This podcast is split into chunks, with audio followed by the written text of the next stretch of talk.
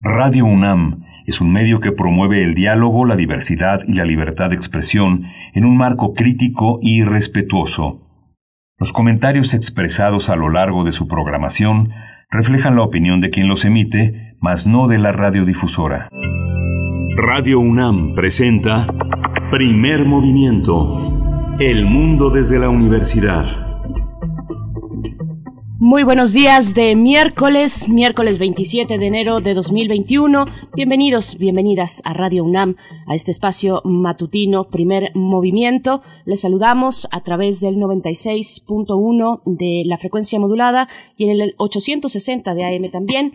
Le mandamos un abrazo, un saludo esta mañana a la Radio Universidad de Chihuahua, porque nos, enlazamos como cada día a través del 105.3, el 106.9 y el 105.7. También saludo a mi compañero Miguel Ángel Quemain del otro lado en el micrófono y a todo el equipo en cabina. ¿Cómo estás, Miguel Ángel? Hola Berenice, buenos días, buenos días a todos nuestros radioescuchas. Hoy tenemos un programa lleno de contenidos diversos. Hoy eh, vamos a abrir en este miércoles con los grupos vulnerables, la pandemia y la vacuna contra la COVID-19. El tema de las vacunas ocupa una gran parte del escenario informativo en esta semana.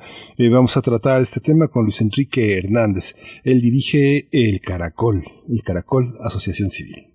Así es. Bueno, también enviar un saludo, decíamos allá, a cabina está Frida Saldívar en la producción ejecutiva, Violeta Berber en la asistencia, Arturo González se encuentra esta mañana en los controles técnicos y como ya dije, todo el equipo en sus puestos, pero el resto pues eh, a sana distancia. también tendremos las fonografías de bolsillo para esta mañana de miércoles. Sí, tenemos las fonografías de bolsillo con Pavel Granados, Chava Flores es el tema. Eh, 100 años más uno. Y vamos a tener en la nota nacional la violencia en Guanajuato, que no para, no cesa la violencia. Es, una, es, un, es un espacio designado en el, por el desencuentro en estos momentos y desde hace mucho tiempo. Vamos a tener el tema tratado por José Antonio Castro. Él es periodista y colaborador en el periódico AM de León en Guanajuato. Y en la segunda hora también nos detenemos en este libro publicado recientemente, El Cártel Chilango, con su autor estaremos conversando. Antonio Nieto, el es reportero de investigación especializado en delincuencia organizada, organizada y homicidios. Es autor de El Cártel Chilango, del cual hablaremos, coautor de Narco CDMX. Actualmente forma parte del equipo de investigaciones especiales de Noticieros Televisa. Sí.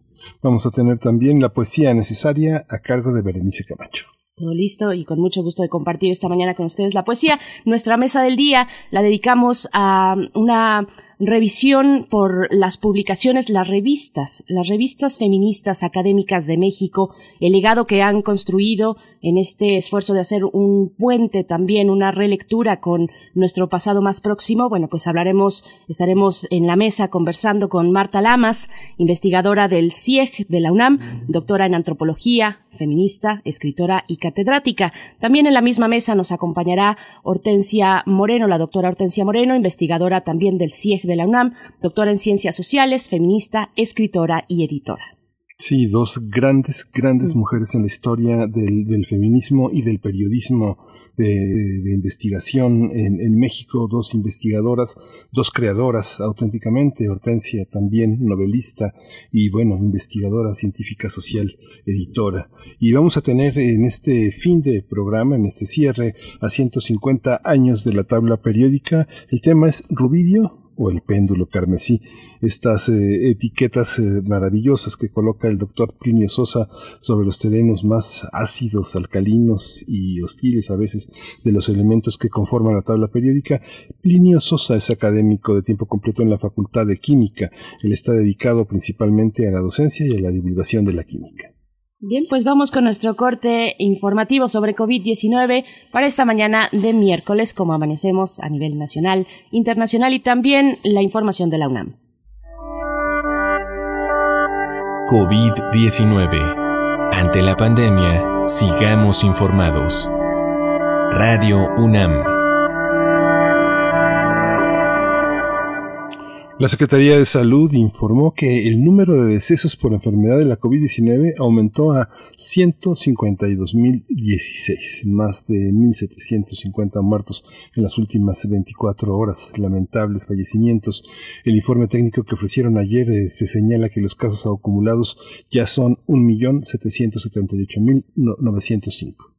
Y en información internacional, la Organización Mundial de la Salud emitió nuevas recomendaciones para pacientes de COVID-19 que muestren síntomas persistentes incluso después de superar la enfermedad.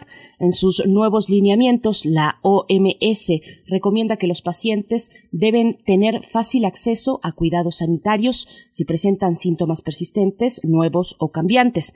También sugiere la medicación frecuente de oxígeno en la sangre o el uso de anticoagulantes en dosis bajas.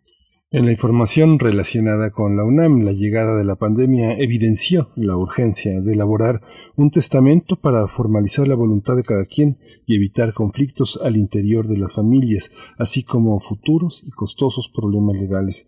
Sonia Juárez Moreno, académica de la Facultad de Estudios Superiores Aragón, dijo que actualmente el testamento se realiza ante notario, única autoridad encargada de elaborarlo. Por ello sugirió incluir nuevamente en la ley el testamento de puño y letra.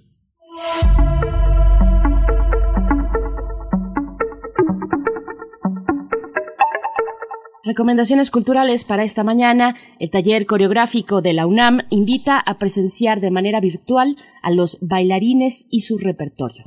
Para ello, los intérpretes del TECUNAM, del taller coreográfico de la UNAM, hacen uso de las herramientas multimedia para acercarse al público que podrá conocer la manera en la que se preparan, la que preparan su trabajo dancístico. Bailarines y su repertorio estará disponible a partir de las 8 de la noche de este miércoles, el día de hoy, a través del canal de YouTube y de la página de Facebook del Taller Coreográfico de la UNAM. Así es que bueno, no se lo pierdan esta recomendación cultural para la noche del día de hoy miércoles. Miguel Ángel. Y vamos a ir con música para abrir esta mañana. Vamos a escuchar de Mar There's Something Like This.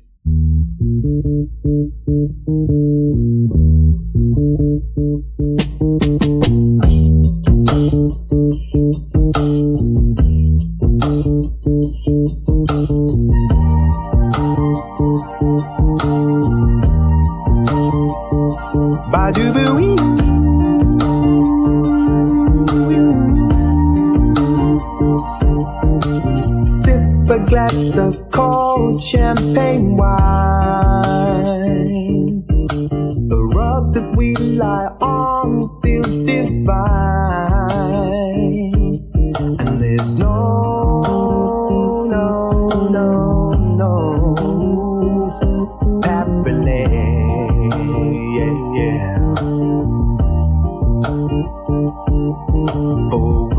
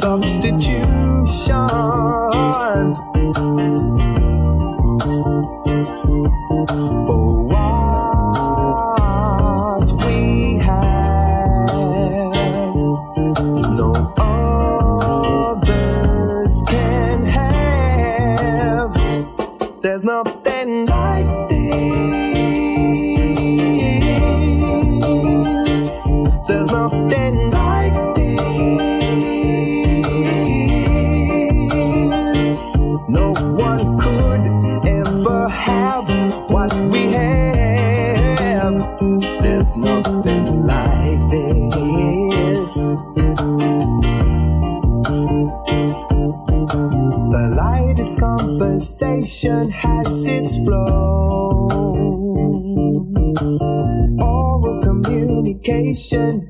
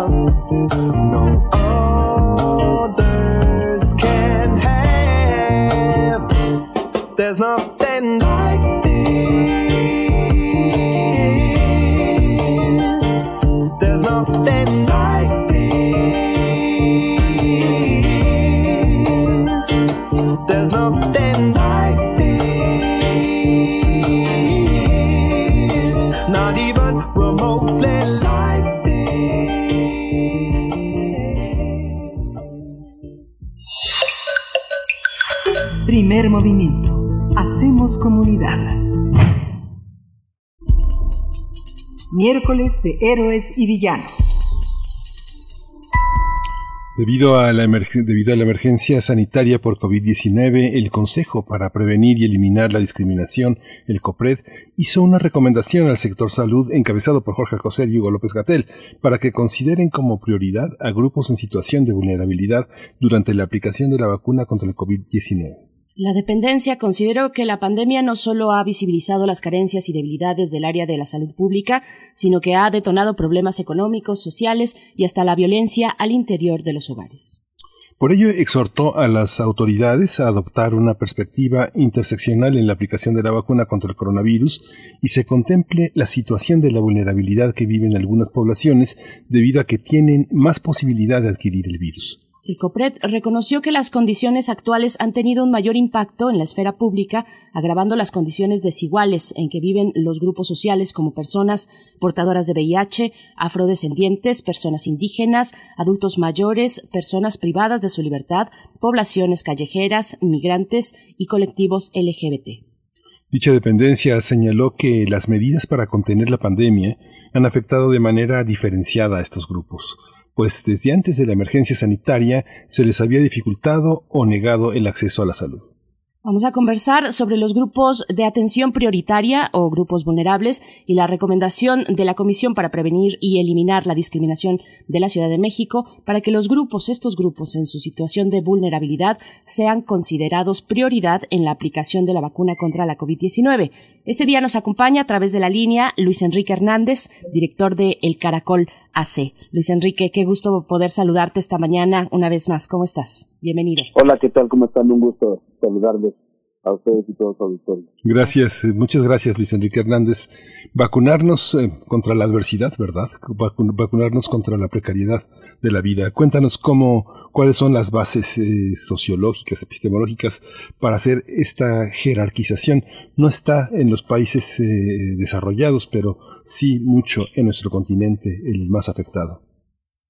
Y fíjense que, que aquí estamos enfrentando no solo un- una, una pandemia que ha afectado la salud de, miles de personas, sino estamos enfrentando una, una crisis eh, social de manera importante.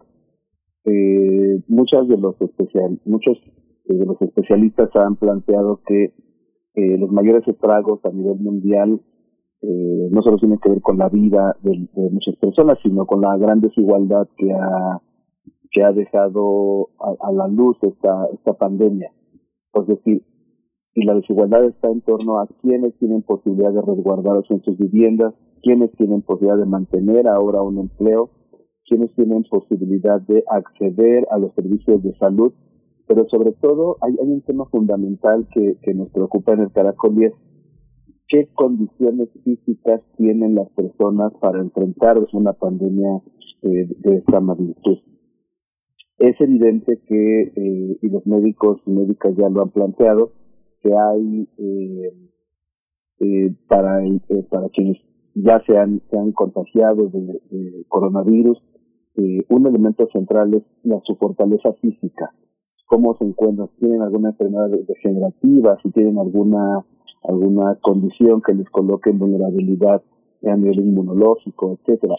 Y, y parte de lo que hemos enfrentado con la población callejera durante los últimos 27 años que Caracol ha venido trabajando con esta población es que sí enfrentan una vulnerabilidad diferente respecto de otros colectivos, dadas las condiciones físicas que ellos tienen. Estamos hablando de personas que tienen, que si hiciéramos una diferenciación, personas mayores que viven en la calle, además de las enfermedades crónico-degenerativas, duermen a la intemperie, por lo tanto su sistema respiratorio es débil. Estamos hablando de, de jóvenes o jóvenes adultos, son personas que eh, prioritariamente consumen solventes inhalantes.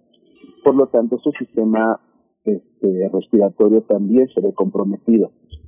Pero no solo eso, sino que estamos encontrando personas que por el propio consumo de solventes, el frío, este, dormir en, a la intemperie tienen eh, una baja de potasio que lo que hace es que, que coloca eh, eh, o compromete todo todo su todo su cuerpo.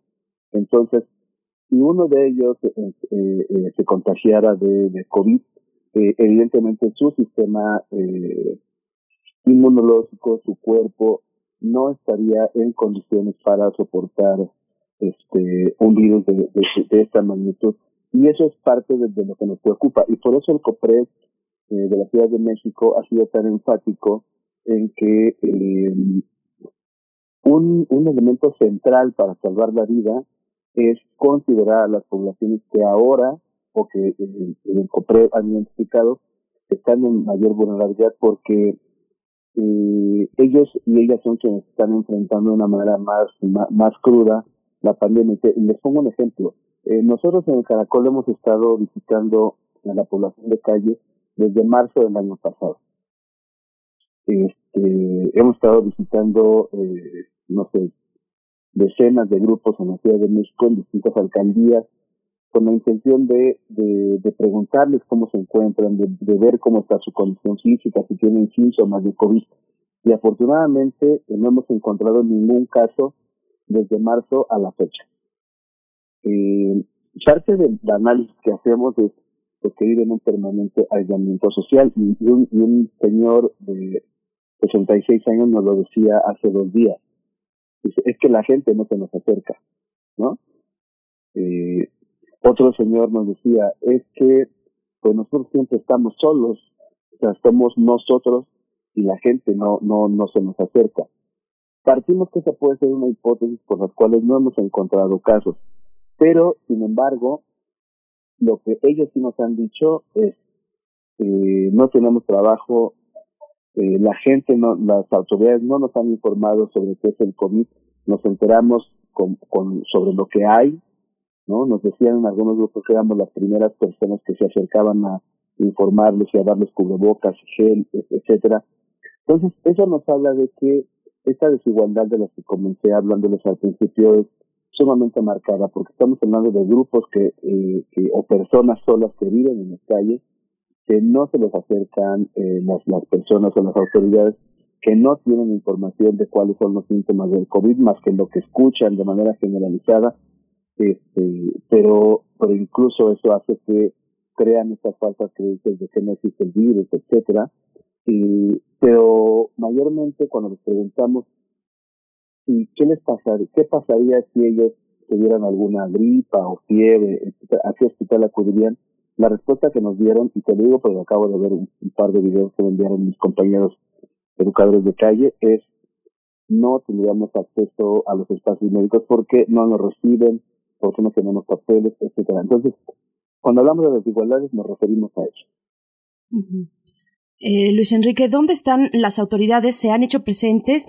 Eh, al principio de la pandemia, sobre todo del encierro, veíamos algunos servicios de alimentos, por ejemplo. ¿Se han mantenido? ¿Se ha mantenido esa atención? ¿Dónde están las autoridades? ¿Se sabe? ¿Se ha hecho, digamos, un esfuerzo por tener más o menos un censo o tal vez una eh, contabilidad de quiénes están y en qué condiciones en esta situación de calle?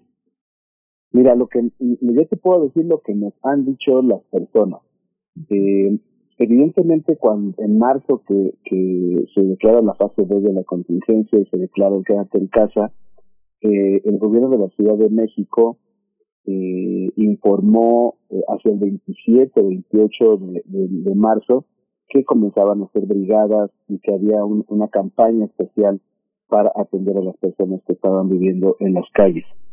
Eh, sin embargo, eso solo lo, lo vimos los primeros meses. Eh, conforme fue avanzando la, la, los meses, empezamos a ver que eh, estas brigadas no eran tan presentes en algunos grupos. Incluso cada que hacíamos una visita preguntamos quién se ha acercado con ellos y nos decían que a veces iban los fines de semana. De hecho, un señor que nos dio un testimonio hace un par de días nos dijo que eh, le dio sus papeles a guardar a una persona del gobierno de la ciudad y que le, dijo que iban a ir a visitarlos, lo cual no ha sucedido y él tiene ya temor porque dio en resguardo sus documentos de identidad. Y E- Eso es como por un lado la presencia de las autoridades. En términos de los comedores, de los que nosotros ubicábamos, al menos uno que está este, presente en la eh, eh, alcaldía Cuauhtémoc, muy cerca del Hospital General, eh, entendemos que el comedor dejó de funcionar eh, por eh, porque no, no, no, no podían tener tanta gente reunida en un espacio. A ese comedor iban no sé cuántas personas. Yo, yo llegué a ver una fila de más de 100 personas en algunos momentos, de, de, de personas que vivían en la calle que recibían alimento, pero entiendo que se extendieron esta actividad para no tener tanto número de personas reunidas en un, en un espacio. Ojalá se haya mantenido, este, pero bueno, lo que nosotros identificamos las veces que visitamos esa zona es que eh, estos comedores no estaban funcionando.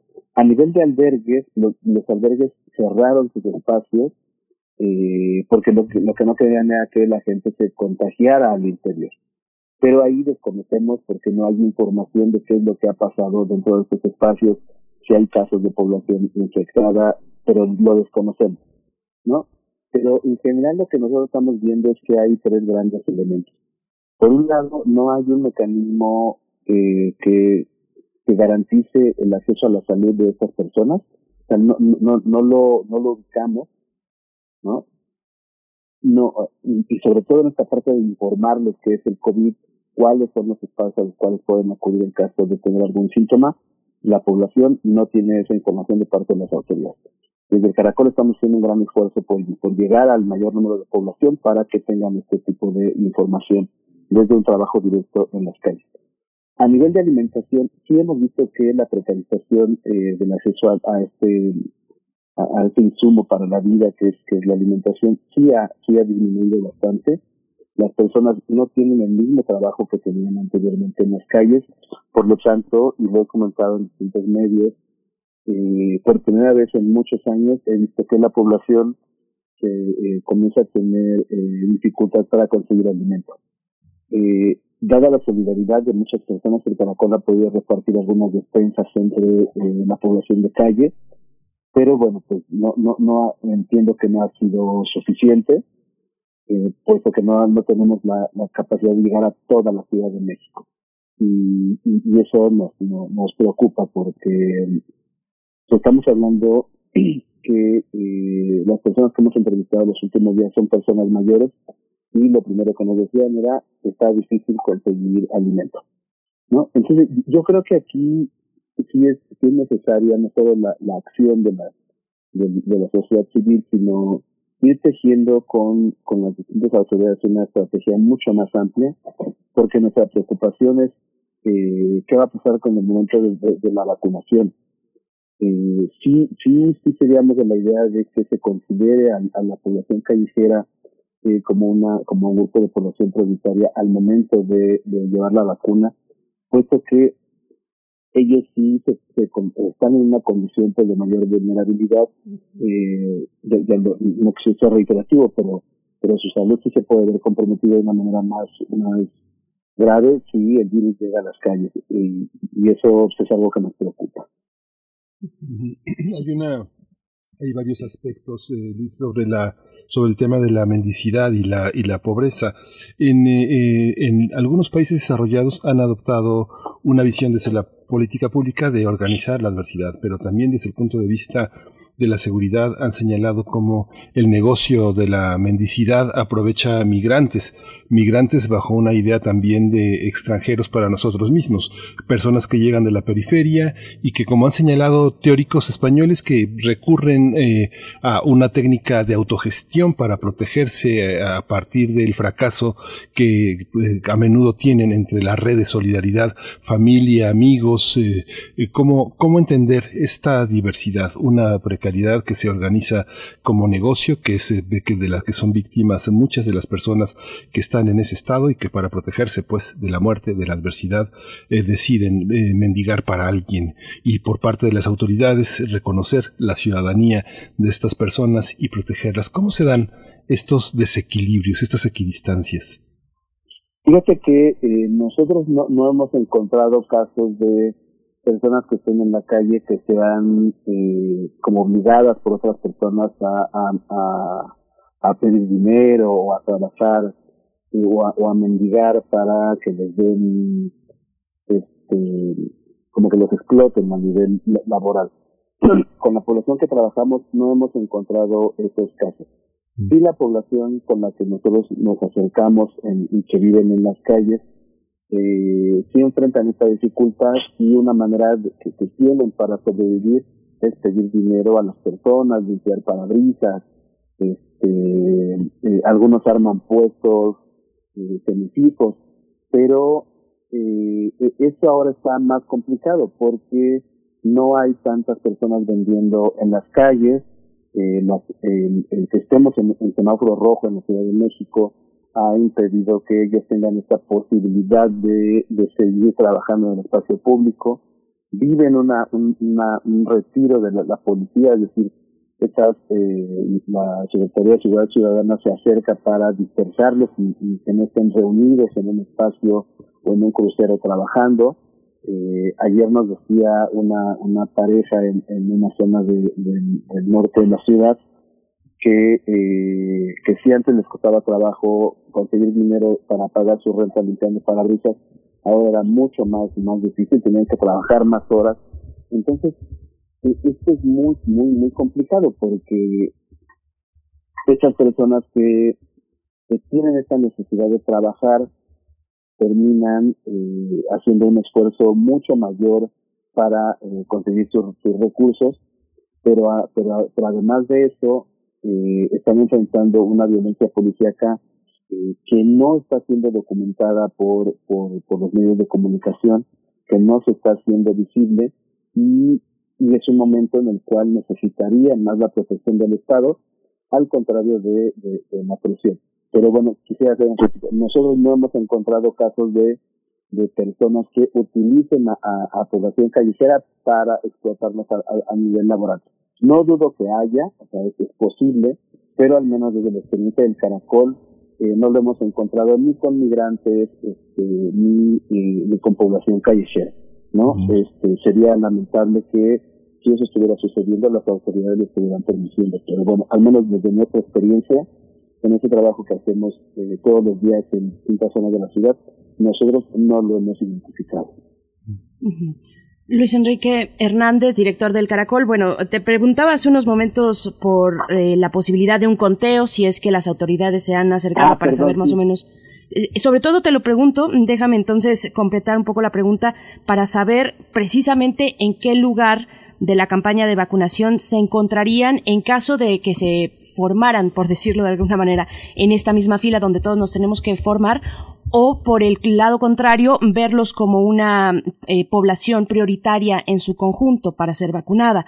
¿Cómo está esta situación de la vacuna en población de calle? Bueno, en el tema del conteo, eh, me parece pertinente comentarlo. Eh, el último censo del cual tenemos información eh, clara es de 2017.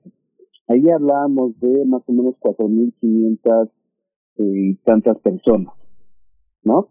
Que se contaron en la calle, más 2.500 que se contaron en, este, en albergues.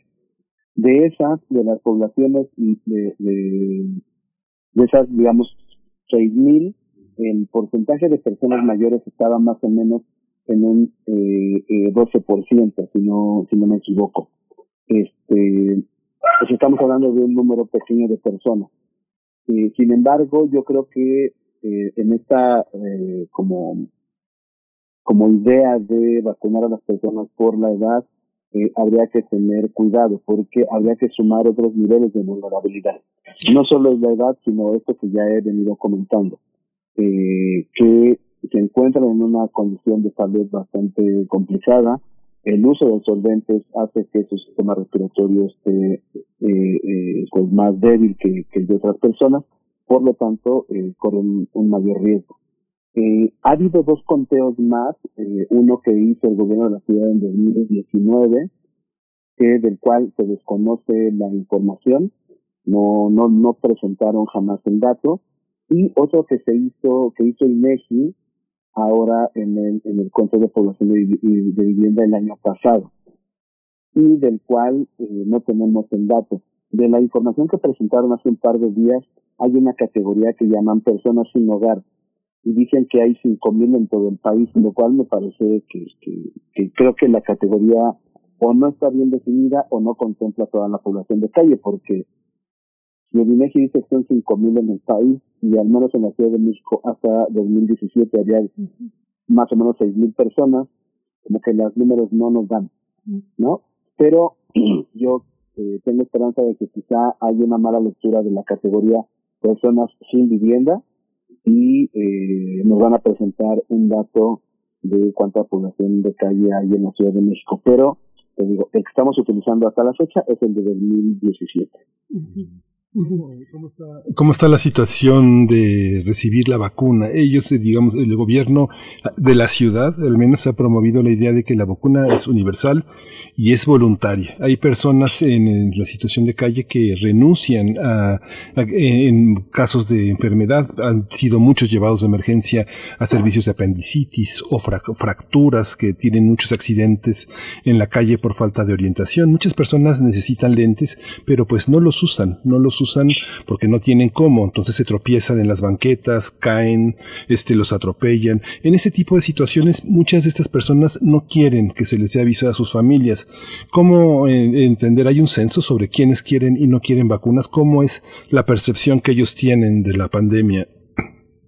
Fíjate que uno de los mayores eh, estragos que provoca vivir en la calle tiene que ver con la desconfianza en las autoridades. Eh, cuando una persona termina viviendo en la calle, ya sea un joven, un adulto o una familia, eh, llega porque eh, se rompieron todos, todos sus, sus círculos de protección, desde sus familiares, eh, sus comunidades, y muchas veces son personas que han ido a pedir apoyo a las instituciones del Estado y les ha sido negado. Por lo tanto, la calle termina siendo el último espacio. Desde la experiencia del caracol, un elemento que nos ha costado mucho trabajo, pero que hemos ido avanzando, es eh, sensibilizarles en torno a su derecho a la salud. Eh, pero uno de, de, de las preocupaciones de la población cuando les ofrecemos la posibilidad de acceder a un servicio preventivo como una vacunación o a un tratamiento contra las drogas o a una posibilidad de ser hospitalizados o hospitalizadas tiene que ver con la desconfianza que tienen en el sector salud, eh, sobre todo porque han vivido muchos rechazos este, eh, dentro de estos espacios. Y el otro, y aquí me permitiría utilizar un tema muy coloquial, espero que, que nuestros radioescuchas no, no, no lo tomen a mal, pero eh, el tema de, de, de el valor que se le da a la vida o a la salud en la calle eh, es complicado. Pareciera, y esta es la expresión a la que me refería, pareciera que la vida no vale nada, porque se encuentra en una condición de tal nivel de, eh, emergencia, en una condición de, tal nivel de desconfianza, de, de, no importarles los elementos que para otros colectivos son, son importantes como el, bienestar, que dicen, pues si veo borroso, pues veo borroso, ¿no? Si dicen, si me voy a morir mañana, pues mejor me muero aquí en la calle y no me lleven al doctor. Parte del gran trabajo que ha hecho el Caracol es sensibilizarles en, en, en, el- en esta posibilidad de que el derecho a la vida es una garantía eh, que el Estado tiene que proveer y hemos luchado mucho porque cuando reciben un acompañamiento por parte del Caracol tengan en, en primer momento algo que denominamos buen trato.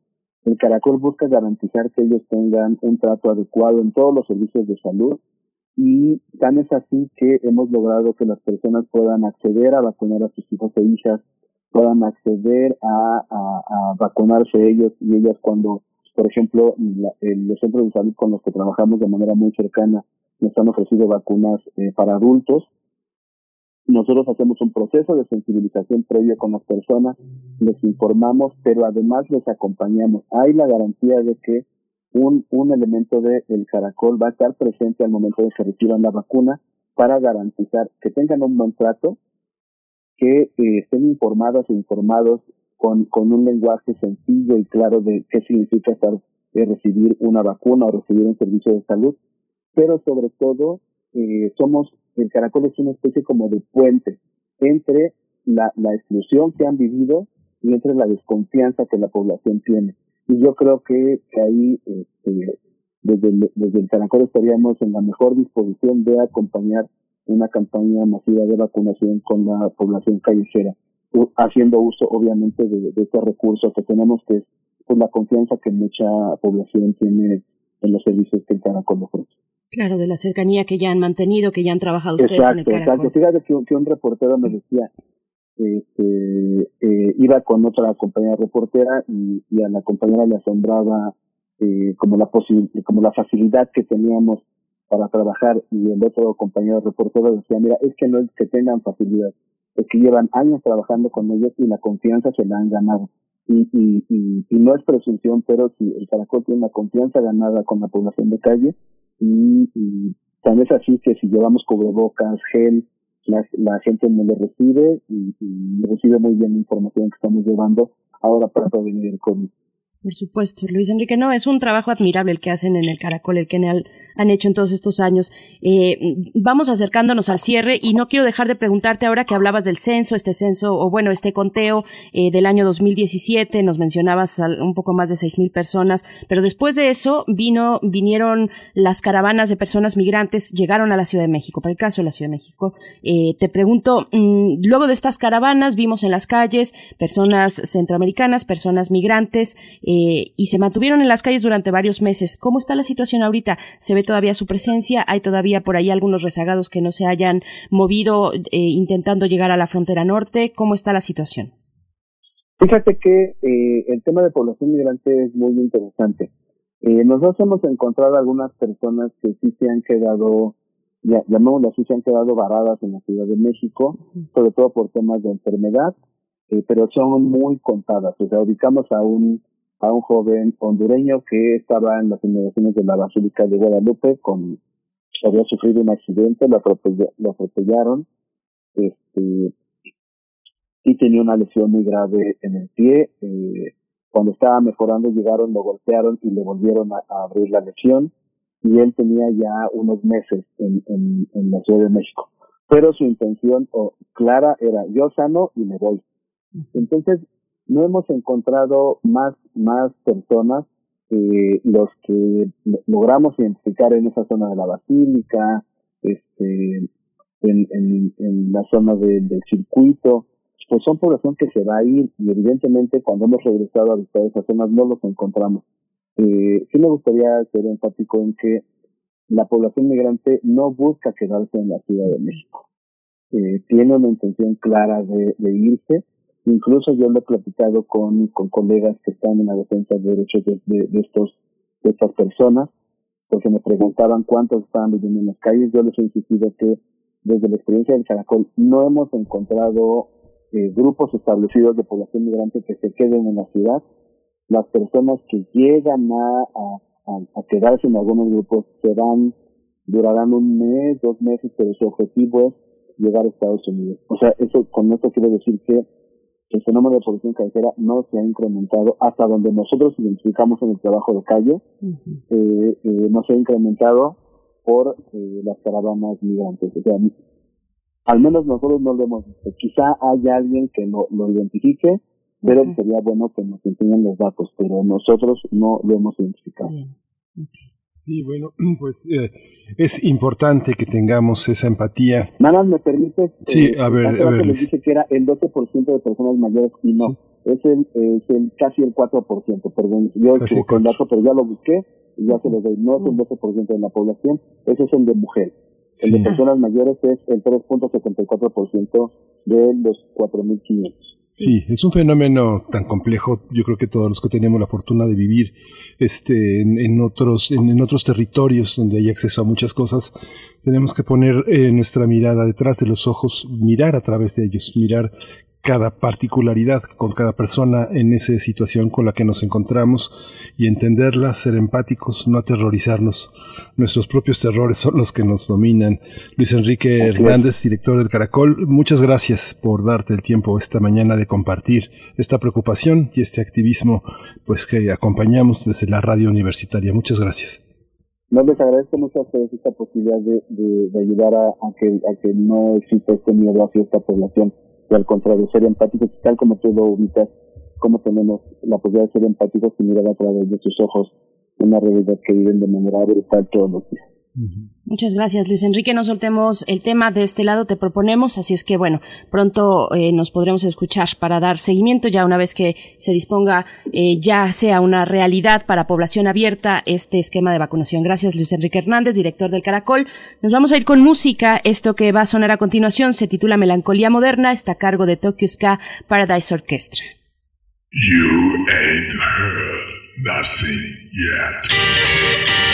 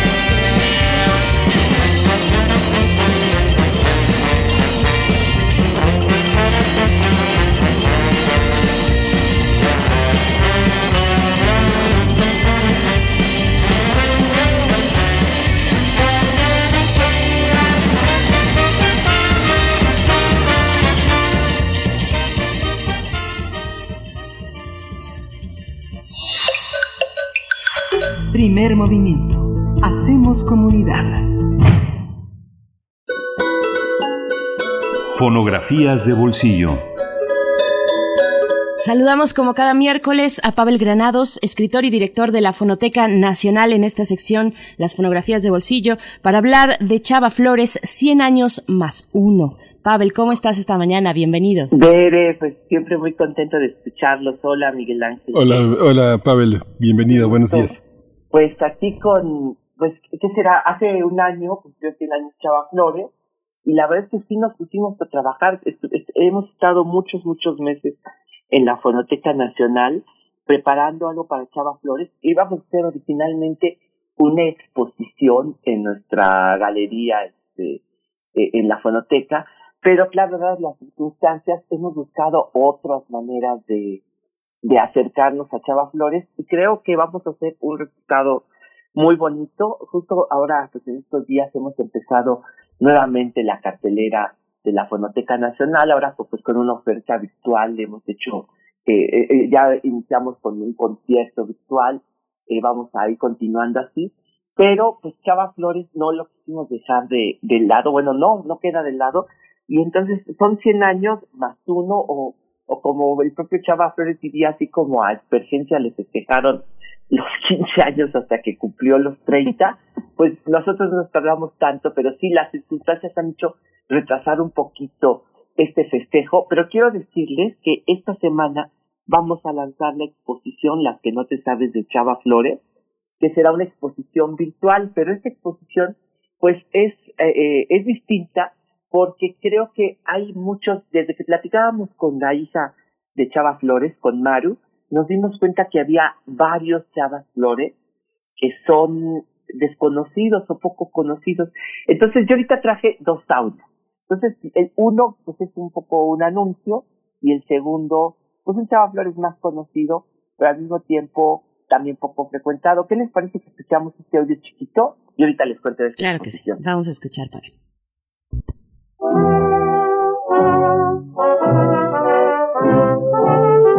Vámonos a la boda, muchachos. Es la esquina de mi barrio, compañeros, el lugar donde he perdido mi querer.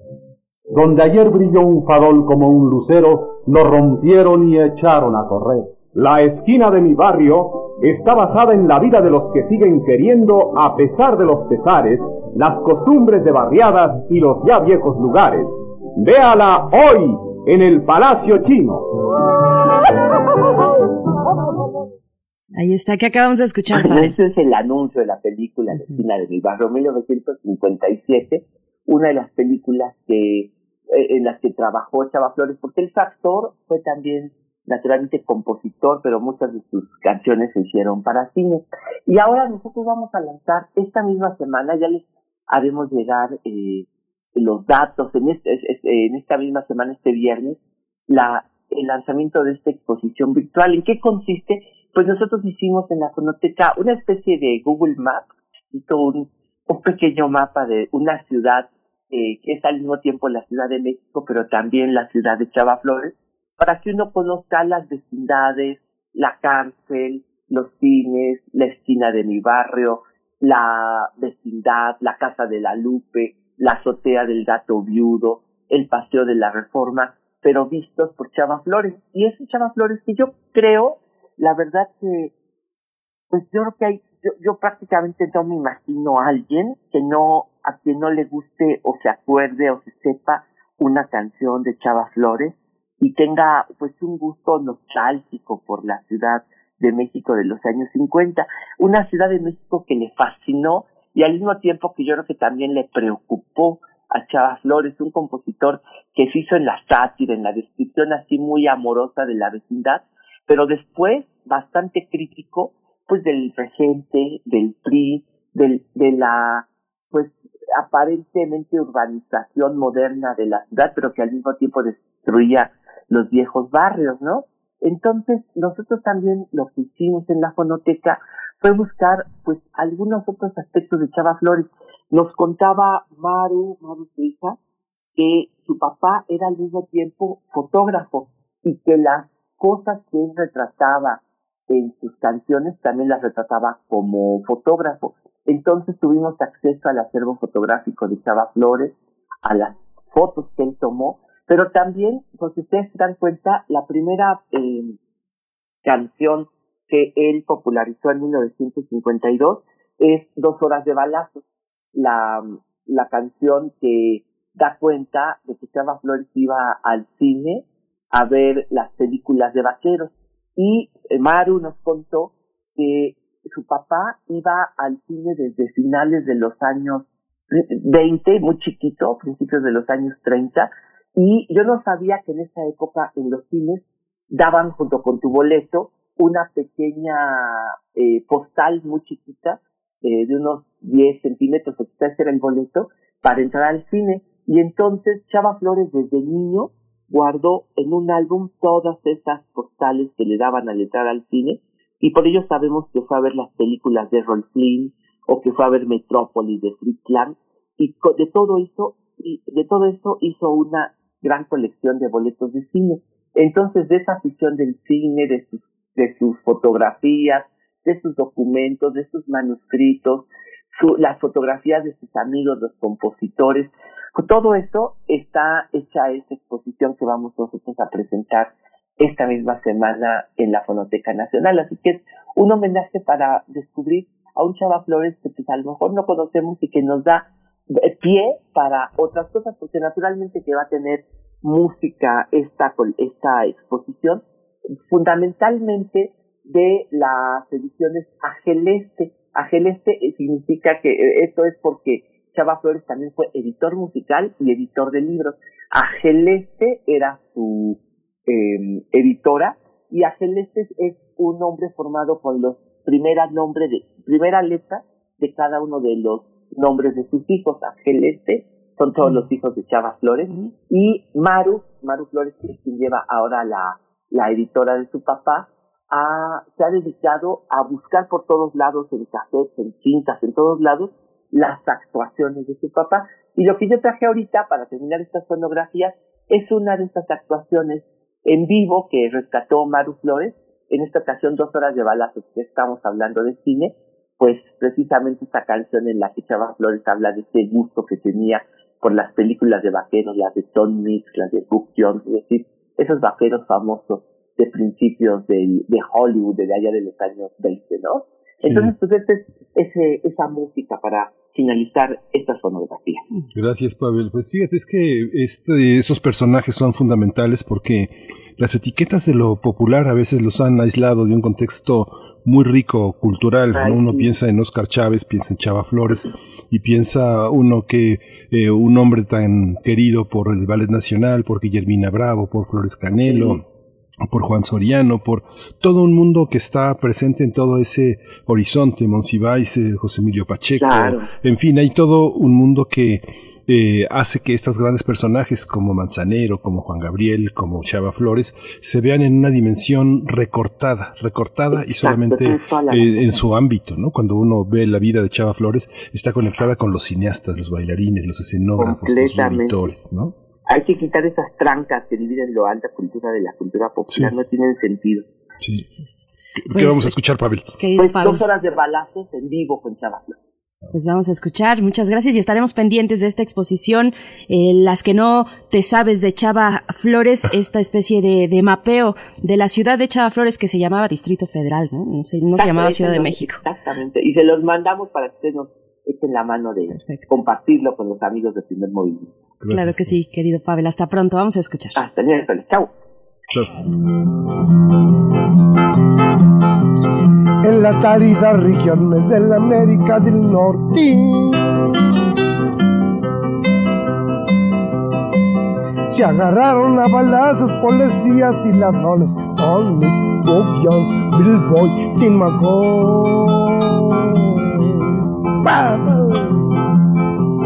Habían robado la hacienda del papá de la muchacha. Burlaron a los sheriffes que andaban de mala racha. Mas llegaron los muchachos, ya todos dieron pelea. Como se creían muy machos, empezó la balacera. Tonics, Bob Jones, Bill Boy, Kim McCoy.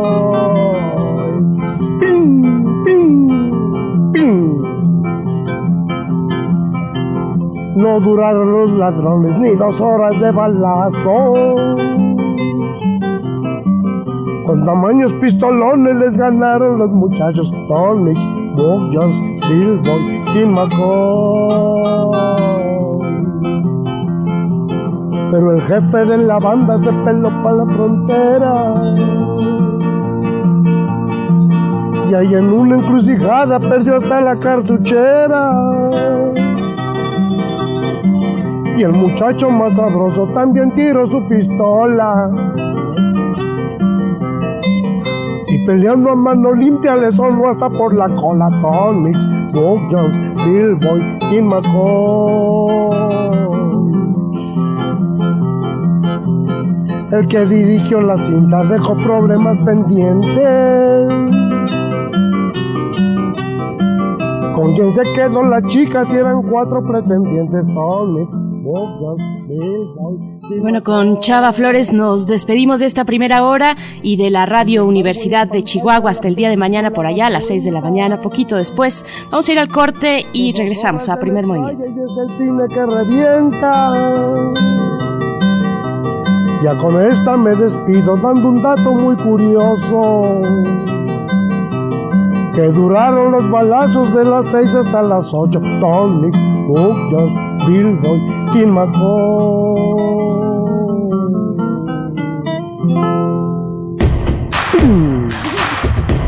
Síguenos en redes sociales. Encuéntranos en Facebook como Primer Movimiento y en Twitter como arroba PMovimiento. Hagamos comunidad.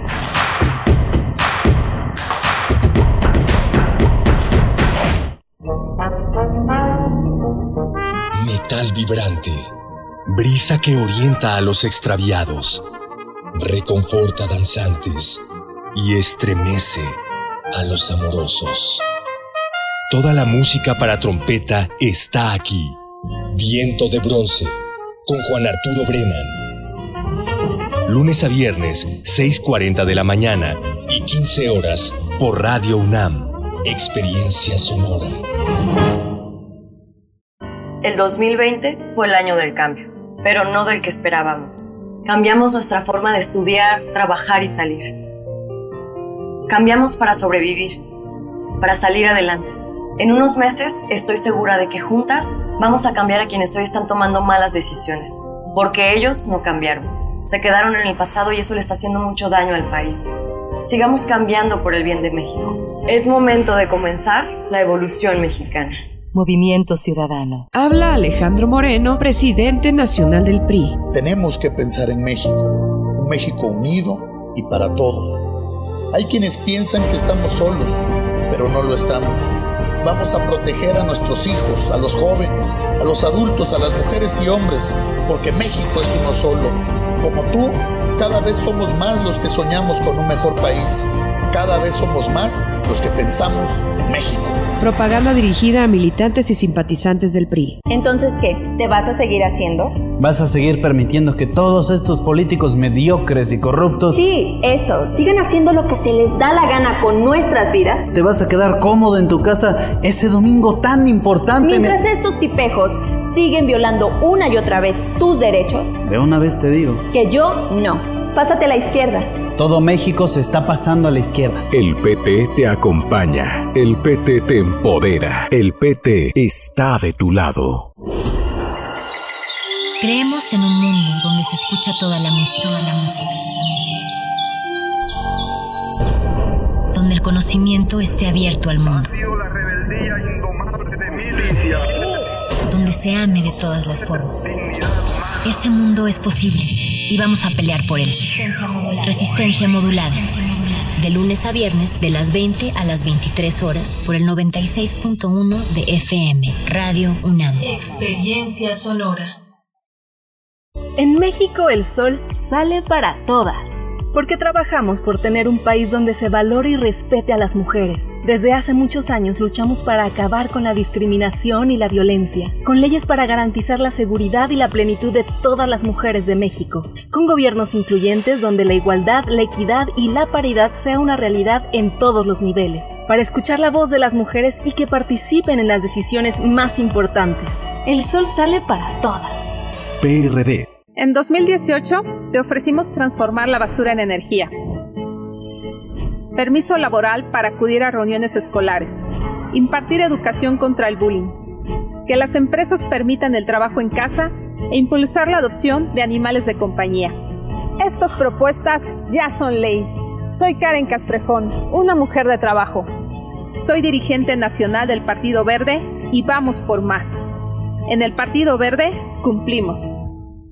Antes el dedazo lo daban los políticos. Pero con la nueva forma de hacer política de redes sociales progresistas, esta vez el dedazo lo darás tú. Porque por primera vez en la historia, un partido político de México tendrá elecciones digitales. En las que la gente y sus dedos elegirán a las y los líderes que llevarán a México adelante. Este febrero te toca dar el dedazo. Participa en las elecciones internas de RSP, las primeras elecciones digitales en la historia, y llevemos a México hacia adelante. Visita redes sociales progresistas.org. Desde niño sintió una atracción especial por la radio.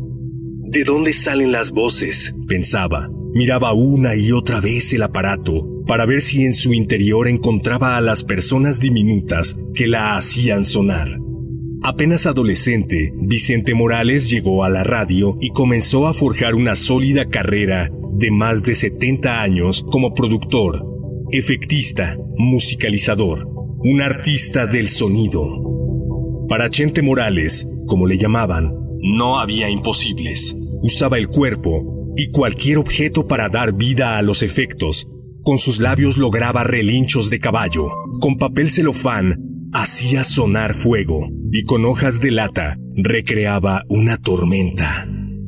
Ahora este maestro de la radio cambió de frecuencia y ha emprendido un viaje eterno por el mundo de la imaginación. In Memoriam. Vicente Morales Pérez. 1930-2021. Radio UNAM. Experiencia sonora.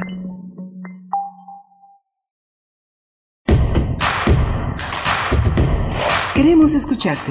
Llámanos al 55 36 43 39 y al 55 36 89 89. Primer movimiento. Hacemos comunidad. Buenos días, ya regresamos aquí a primer movimiento, a la segunda hora de primer movimiento. Una hora, prepárese, porque es una hora compleja, difícil. La violencia está en el centro de las reflexiones de esta mañana. Está Frida Saldívar, Frida Saldívar en la producción ejecutiva, Violeta Berber en asistencia de producción. Eh, eh, eh, ay, se me fue. Arturo, este, está Arturo, González, González en, la, en el control de técnico de la, de la cabina y Berenice Camacho del otro lado de la línea. Por supuesto, y todos nosotros leyendo sus comentarios a través de nuestras redes sociales, hagamos comunidad en estos momentos de todavía de encierro, todavía nos quedan varias, varios uh, momentos eh, y escenarios complicados de, de, cruzar, pero ojalá lo hagamos juntos a través de la radio, de este acompañamiento que, que rompe las, las fronteras, Miguel Ángel, las fronteras del encierro, del confinamiento, y llegamos a, hasta ustedes, hasta la intimidad de su escucha, porque así nos lo permiten, así es que esto un privilegio estar de este lado en los micrófonos de la radio universitaria. Eh, saludamos también a la radio Nicolaita en el 104.3, llegamos a Morelia. Un saludo, un abrazo por allá a Morelia y a la Universidad Michoacana de San Nicolás de Hidalgo, Miguel Ángel. Pues sí, decías, eh, la violencia al centro de las reflexiones en, las, en la hora que estamos iniciando. Vamos a estar conversando en unos momentos más sobre la situación de violencia en Guanajuato. Vamos a conversar con José Antonio Castro, él es periodista, eh, es colaborador del periódico AM de León, Guanajuato. Sí, vamos a tener la presencia también de Antonio Nieto. Él es autor de El cartel chilango, un, un libro eh, sobre la violencia, la delincuencia organizada y los homicidios que se han realizado a partir de esta etiqueta. Ya nos explicará él en qué consiste la Unión Tepito y él es autor de, coautor también de Narcos CDMX y actualmente forma parte del equipo de investigaciones especiales de Noticieros Televisa.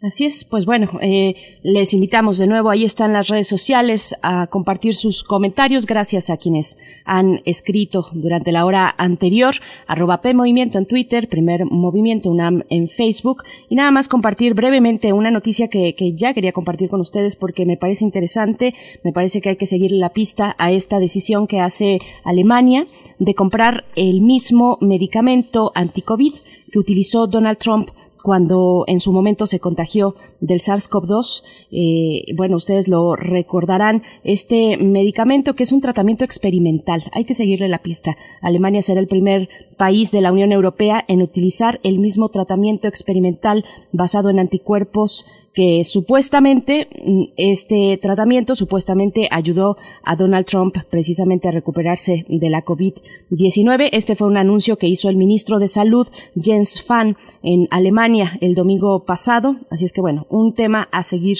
la pista porque el gobierno el gobierno alemán ha comprado 200 mil dosis por 400 millones de euros, por ahí de un, algo así como 486 millones de dólares. No es poca cosa, es un anuncio importante, así es que bueno, algo hay detrás de este tratamiento experimental contra la COVID-19 que utilizó el expresidente ahora de los Estados Unidos, eh, Donald Trump. Sí, muchos europeos, eh, pues ojalá eh, fructifique esta, esta operación, porque muchos europeos no quieren quedarse en casa, ¿no? Es, eh, los, los, eh, los disturbios en, Holanda son ejemplares. Eh, Latinoamérica se ha señalado en muchas ocasiones que la irresponsabilidad de los ciudadanos que salen a la calle, sí hay algo de eso, pero como sociedades que tuvieron su primer filósofo hace 800 años tampoco quieren quedarse en casa, ¿no? Así es, sí, importante, interesante, pues la efervescencia social en algunos países eh, europeos tras el nuevo confinamiento, una nueva ola de confinamiento que eh, algunos científicos empiezan a explicar a partir de la nueva variante de, eh, bueno, la variante llamada británica, la B117, que, que pues está, que tiene este 70% más de posibilidad de contagio y también se preguntan en la misma Inglaterra si los niveles de mortalidad son mayores en esta cepa. Así es que, bueno, en esta variante, pues un tema importante, pero vámonos con nuestra nota nacional. Vamos. Primer movimiento. Hacemos comunidad. Nota nacional. La violencia en Guanajuato no da tregua. Este fin de semana se contabilizaron más de 70 homicidios dolosos. El domingo hubo una serie de enfrentamientos entre presuntos delincuentes y las fuerzas de seguridad estatal, lo que derivó en quema de vehículos, bloqueos en carreteras y cinco presuntos sicarios abatidos. Todo empezó, todo comenzó cuando civiles que portaban armas de grueso calibre incendiaron casas de presuntos integrantes del cártel de Santa Rosa de Lima en los municipios de Celaya y Juventino Rosas. Una de las propiedades afectadas tenía bodegas, cuatro albercas, un área de juego. Se presume que era una de las casas de José Antonio Yepes, conocido como El Marro, arrestado en agosto de 2020 tras liderar dicho cartel.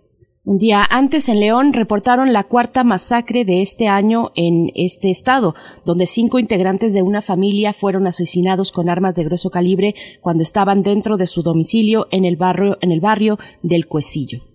De acuerdo con las autoridades, los conflictos en Guanajuato se deben en gran parte a la disputa territorial entre los cárteles Santa Rosa de Lima y Jalisco Nueva Generación, que han expandido sus operaciones en la entidad.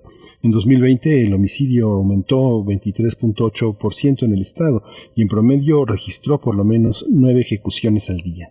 Conversaremos sobre el aumento de la violencia en Guanajuato y las acciones de los tres niveles de gobierno para enfrentar este problema que azota ya desde hace tanto tiempo el Estado. Bueno, este día nos acompaña a través de la línea José Antonio Castro, él es periodista y colaborador en el periódico AM de León, Guanajuato. ¿Cómo estás, José Antonio Castro? Bienvenido a Primer Movimiento. Gracias, muchas gracias a ustedes también, hasta todo su auditorio que nos escuchen. Gracias, José Antonio Castro. Pareciera desde la, desde la visión de los ciudadanos que las autoridades observan cómo, cómo se disputan el territorio las organizaciones criminales y cómo caen abatidos los policías. ¿Cómo se observa desde, la, desde el ejercicio periodístico en Guanajuato, José Antonio?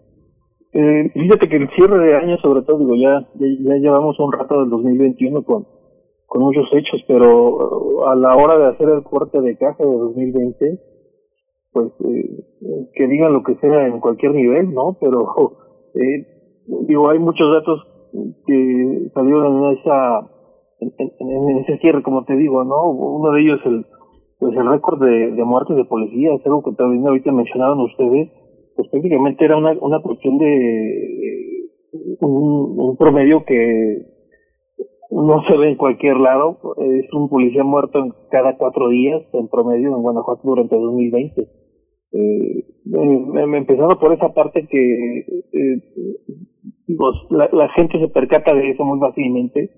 Y eh, de hecho las eh, campañas para intentar reclutar más policías prácticamente son permanentes, ¿no? Espectaculares y todo, pero es, complicado, sobre todo tomando en cuenta de que no hay corporación que se salve, municipales, estatales, incluso custodios de los cerezos, entonces eh, eh, ese punto, híjole, sí estuvo bastante fuerte. Eh, otra situación que sale con el con el cierre de pues sí, es este porcentaje que mencionabas de incremento, ¿no? Que de hecho pues, se le cuestionó al secretario de gobierno Luis Ernesto Ayala en, un evento reciente aquí en León, Guanajuato, y la, la, respuesta que daba el secretario entre su respuesta era que vamos por buen camino, dice que van por buen camino. El argumento que da es que eh, en lo que va de 2020, de 2021 con respecto al de 2020, iba eh, menor, es decir, eh, pues, el porcentaje de esa parte del mes era, era un poco más reducido. Y ya ese era el argumento que se da, porque pues, también sumó el secretario de gobierno, que en, los últimos tres meses ha habido una reducción, porque eh, en septiembre 406 asesinatos, octubre 383, noviembre 369 y diciembre 300. Y bueno, ya esa fue la situación con la que dijo que, que, se iba por buen camino, a pesar de que pues durante todo el año el acumulado es eh, una cuarta parte mayor.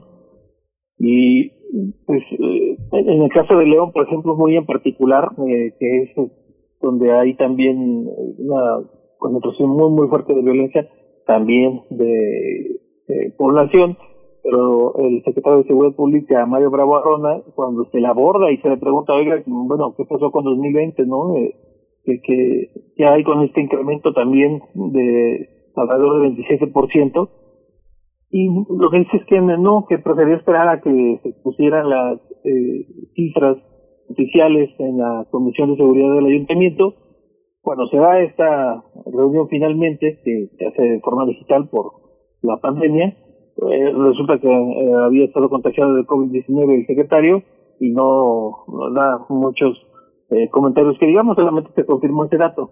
Entonces, estas cuestiones salen, llegan a la gente, es, muy fácil que se percaten y, y sí es un ambiente de, pues de inseguridad, de, de, incertidumbre, sobre todo con hechos como estos que mencionaban ustedes. Aquí en León se dio hace eh, cuestión de unos días, el fin de semana, una, un multihomicidio, cinco personas en una de las colonias populares de más densidad de población, eh, ningún detenido, un menor de edad entre los asesinados.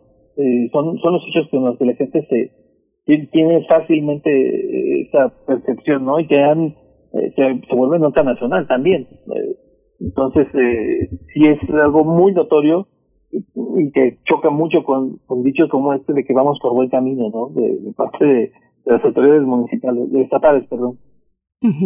Déjame preguntarte, José Antonio Castro, nosotros decíamos que una parte o la violencia, digamos, que se está experimentando en el Estado se debe a la disputa territorial entre el cártel de Santa Rosa de Lima y el de Jalisco Nueva Generación. Eh, te pregunto a partir de eso porque eh, pues son dos cárteles que hace tiempo, al menos el de Santa Rosa de Lima, se dedicaba a otras cuestiones y no a lo que se dedica el de Jalisco Nueva Generación, a la cuestión de los narcóticos, eh, sino a la cuestión de los del huachicol, de la extracción ilegal de hidrocarburos y de su venta y de su traslado. ¿Cómo está en ese sentido? ¿Cómo ha golpeado esta eh, este momento que el gobierno federal pues ha decidido atajar a este tipo de delito importante en el país de primer orden relevante, cómo se ha reconfigurado el cártel de Santa Rosa de Lima en ese contexto, en sus actividades. es muy claro, habló, o, sea, dado la, evidencia de que se hace un marcaje de la, de la, de la droga que se distribuye, eh, la pintan de color azul, y hay, esa diferenciación por, por esta misma cuestión. Y pues sí, la, el, tema del huachicol se ha visto ya en... Eh, se puede decir entre comillas que menor, ¿eh? porque es, bien claro, en, varios puntos del estado incluso se ofrece a pie de carretera, pero ya es eh, mucho menor y, lo que se escucha sí es esta parte de esa reconfiguración, pero sobre todo la expansión. Ya más allá de que eh, es, conocido que se han tenido que eh, incursionar en, otras actividades, pero sobre todo lo que se trata es de expandir y eso es lo que está a todos estos enfrentamientos eh, junto con detenciones. También pasa que se dan detenciones de algunos de los eh, elementos de más importancia en el cártel de Santa Rosa y es lo que resulta en situaciones como la que hay en Celaya con el tema de vehículos o ahora de viviendas. Eh, el, el, el tema es la expansión territorial que es la que ha estado más activa todavía desde, que se dio la detención de, José Antonio Yepes. Eh, ya se dio la detención de uno de sus sucesores y, así se da entre, entre esa cuestión de, de que más gente y que tratan de, expandir territorios, es, lo que está dando todavía más eh, pie a, a, estos roces entre los dos principales cárteles que hay aquí en el estado. ¿Es posible ver, es posible ver en este momento una perspectiva frente a las próximas elecciones, pues, después de que fue asesinado en Guanajuato José Antonio Acosta Cano y que evidentemente es una, es una baja para el PAN, es una baja para el Partido de Acción Nacional, cómo se, cómo se están moviendo eh, los distintos partidos al interior de, las, de los municipios, cómo explicar este mapa de ciudades que unas son evidentemente patrimonio turísticas que tienen otro tipo de vida administrativa como la Guanajuato, pero hay otras como comentas ahorita, Celaya, Salamanca, todo lo que también el mapa del Huachicol, cómo, cómo enfrentan, cómo van a enfrentar las, las elecciones, ¿se puede vislumbrar? que sí se, les ha preguntado, incluso aquí en, León, eh, el tema de protección especial, por ejemplo, pero los, los, hasta ahora los a quienes se les ha preguntado de esto, de los eh, aspirantes, rechazan que vayan a ver el tema de una, una protección especial.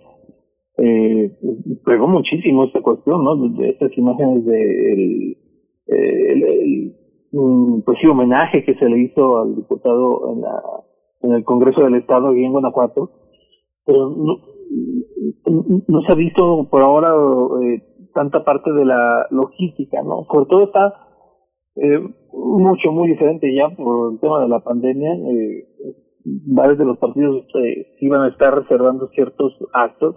Hay otras candidaturas que ya prácticamente están uh, planchadas. Digo, ahorita que estamos en la parte de la de campaña, y un ejemplo es el de la candidata a presidencia municipal de León, Guanajuato, que ya está decidida prácticamente. Se terminó dándose una cuestión de unidad. Hay otros partidos que sí tienen todavía un poco más de, de, disputa, el Movimiento de Regeneración Nacional, que en el caso de León sí tienen todavía varios aspirantes y demás.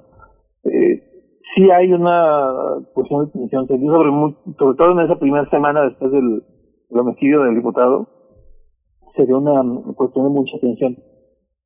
Pero ahorita todavía están, parece más concentrados en el tema de definir quiénes van a ser a partir de ahí va a empezar a decidirse la parte de cómo van a ser y, sobre todo el tema de los argumentos, aunque bueno, finalmente eh, en esa parte, por ejemplo, tras este homicidio del diputado, la eh, presidenta municipal de Apaseo El Alto eh, hace una carta, la publica a través de un video también al gobernador Diego Sinoé, eh, mencionando que en ese, bueno, en primer lugar, el esposo de ella fue asesinado, él era el candidato, y terminó quedando ella como presidenta municipal después del homicidio.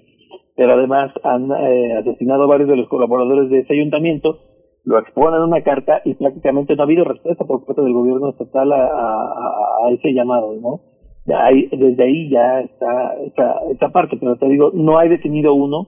Eh, los aspirantes que han dado su posicionamiento desde, eh, pues bueno, se, vino a hacer más complicado el panorama con este homicidio pero una vez que queden, creo, ya definidos los candidatos, allí es donde va a empezar a retomarse este tema que pegó bastante.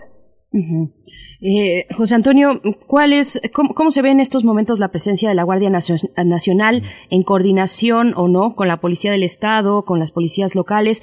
Esto te lo pregunto también después de, pues de que sabemos, como sabemos bien que Diego Sinué, eh, pues es parte eh, de esta alianza federalista en contra del gobierno federal. ¿Cómo se ve esta, esta cuestión? ¿Cómo impacta también? Sí, y, y alguna vez lo habíamos comentado, ¿no? Teóricamente sí hay la presencia, pero no los ves coordinados, no los ves juntos. Eh, hace cosas de, dos años, año y medio, cuando se empezó a, a, ver más la llegada de los elementos de, de, fuerzas federales, sí se veían el, el, convoy, incluso de agentes de Guardia Nacional a bordo de patrullas municipales, por la cuestión de que no tenían suficientes vehículos, y los acompañaban de esa manera. Y ahorita ya no es visible eso porque eh, fue una de las ciudades donde se notó mucho, Celaya por supuesto, eh, y, las inclusiones eh, que, se dan eh, a, nivel Estado eh, es, o de una corporación, la federal, o de otra, la estatal. La cuestión de las policías municipales pues está mucho más limitada. Uno de los más recientes fue en, en Juventino Rosas, muy muy cerca de Celaya, prácticamente a 30 minutos y se dio una operación llamada Operación Tormenta, donde las fuerzas federales eh, desarmaron por un rato a las municipales, hicieron revisión de, de, de, que llevaban y demás. Prácticamente estuvieron pues eh, revisando a la población municipal y ya después se dejaron que funcionara también la estatal, pero se dio por su parte. Eh, de hecho, tomó por pues, sorpresa prácticamente a todos y, y, y lo hacen por su lado y de hecho hace poco ah, también el, gobernador eh, hacía la, la, la, queja de que se redujo casi mil el número de agentes de Guardia Nacional en Celaya. Entonces eso da cuenta de que, mm, mucha coordinación no hay. Y a pesar de que ya la secretaria de Seguridad Pública Ciudadana había dicho que, se iban a reforzar eh, eh, acciones en Guanajuato, pero mm, bueno, hay una retirada de agentes por un lado y ese dicho por otro. Hay una parte también, Antonio, que es muy dura porque eh, uno, uno ve desde el año pasado la, el asesinato de periodistas. Israel Vázquez está, eh, no recuerdo cómo se llama, es Beatriz, Beatriz Hernández, la alcaldesa de Salamanca, que se le armó un escándalo. este, fue asesinado eh, Israel Vázquez cuando trataba de proteger unos restos que fueron hallados.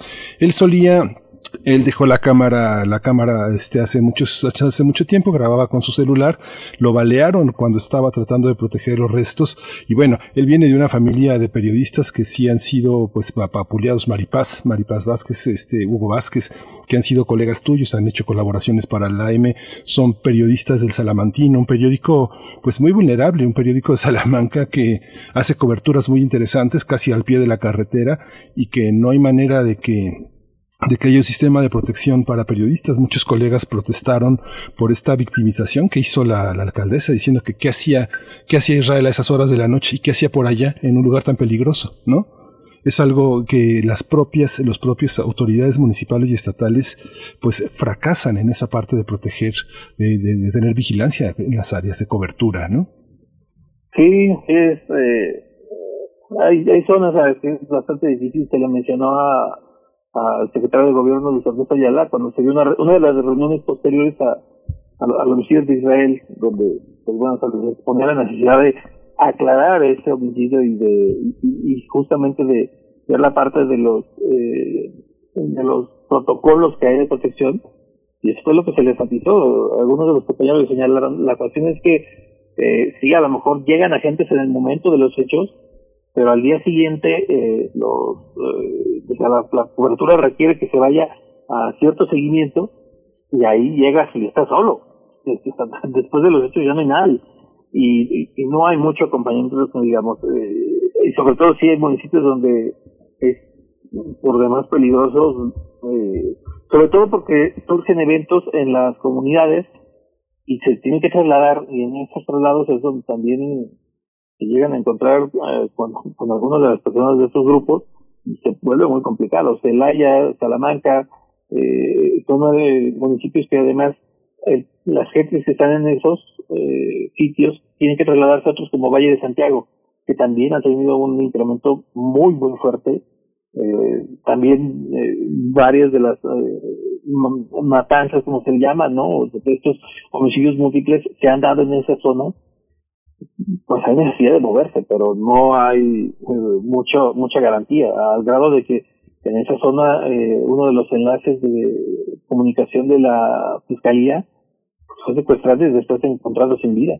Entonces no no, no, no te da mucha certeza que digamos eh, el hacer este tipo de coberturas.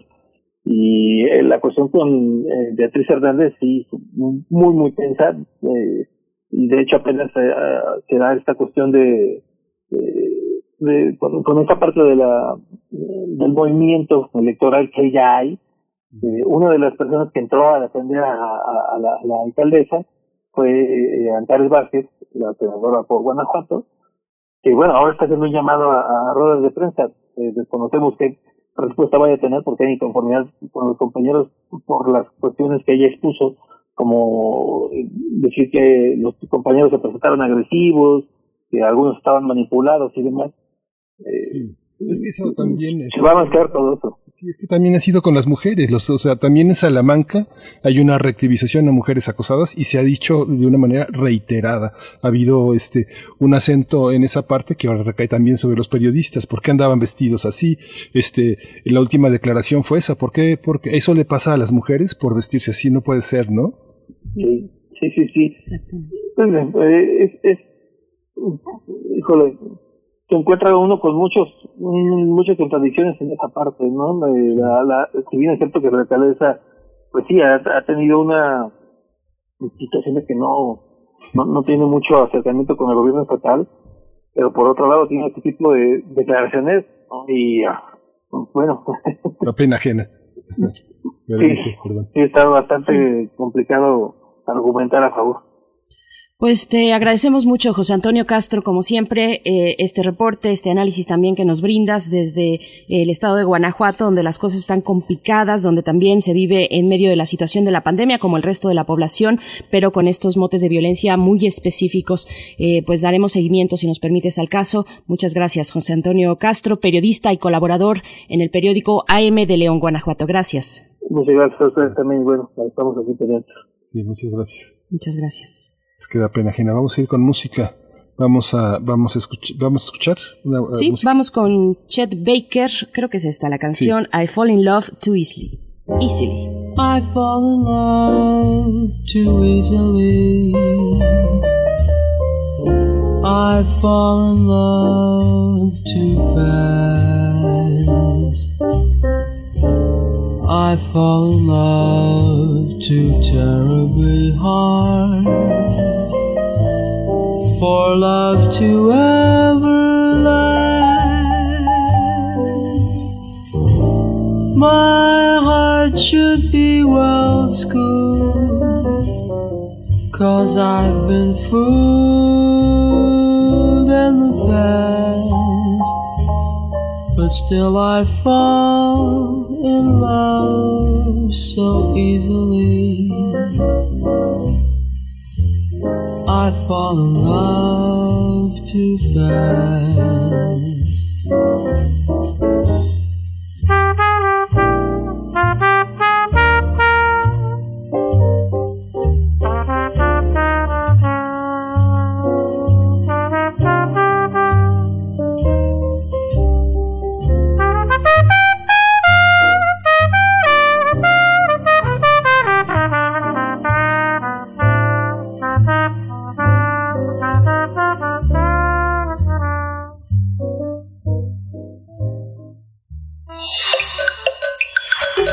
Primer movimiento. Hacemos comunidad.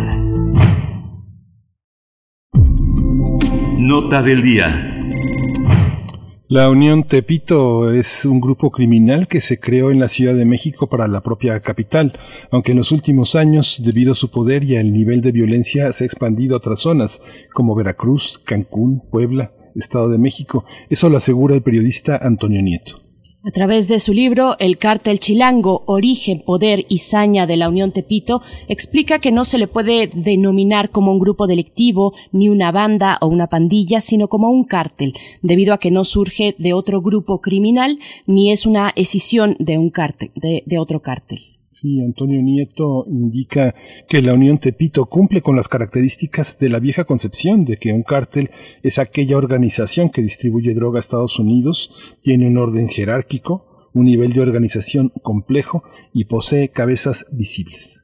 Durante su investigación confirmó que la Unión cumplía con estos requisitos, pero su desarrollo como organización criminal obliga a replantearse lo que es un cártel porque no necesariamente tiene una cabeza y se expande en varias entidades e internacionalmente también, sino que se han atomizado como el cártel de Jalisco Nueva Generación que también opera a través de células. Vamos a conversar sobre el libro El cartel chilango. Hoy está con nosotros su autor, Antonio Nieto.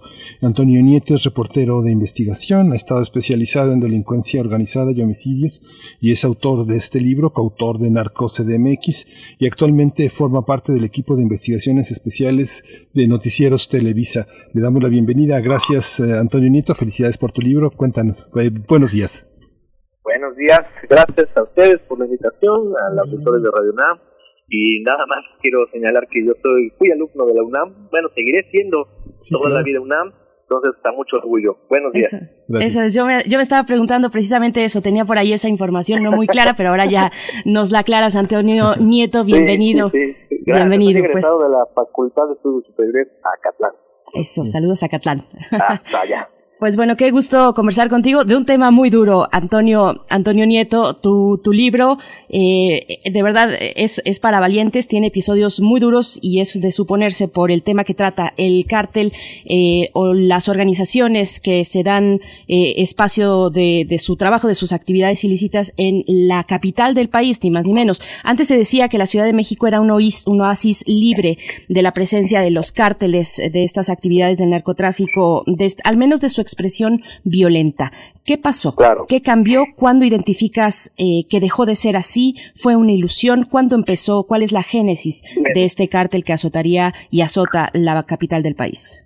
Mira, sí, sí hay escenas aisladas, escenas de violencia aisladas. Por ahí yo las primeras que recuerdo son en el 2005 eh, y posteriormente cuando aparecieron dos cabezas eh, cerca del aeropuerto capitalino, pero nunca se había hecho, como tú bien dijiste, una expresión de violencia tan consistentemente. O sea, había habido hechos aislados, había habido hechos de guerra que, implicaban una guerra que se estaba desatando en otras entidades y que de algún otro modo em, eh, llegaban a la Ciudad de México eh, como una caja de resonancia, pero hasta ahí.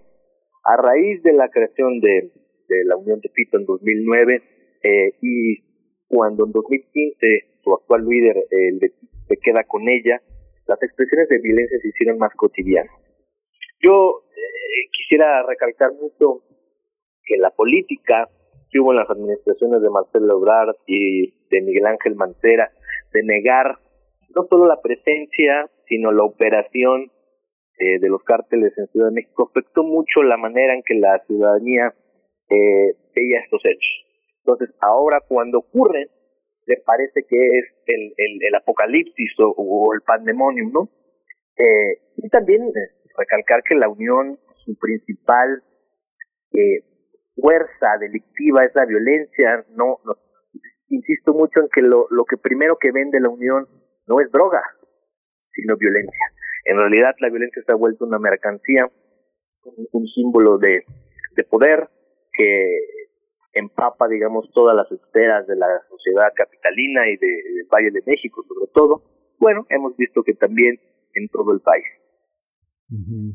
Eh, Antonio, coméntanos cómo el, libro señalas desde el inicio que está armado de muchos testimonios, incluso de videos que, que fueron encontrados y extraídos de teléfonos celulares del propio cártel, de testigos, eh, no sé si estrictamente testigos protegidos, pero sí testigos que han contribuido a entender cómo, cómo funciona en las, en las células inf inferiores. ¿Cómo, ¿Cómo fueron el trabajo de las fuentes? Tú señalas que proteges de alguna manera la identidad de algunas de las fuentes. ¿Cómo es un trabajo de este contraste entre la exhibición de datos, la manifestación de tendencias y al mismo tiempo eh, la identidad de los protagonistas? ¿Cómo se da ese juego? ¿Cuáles son, cuáles son este, las dificultades de un trabajo como este?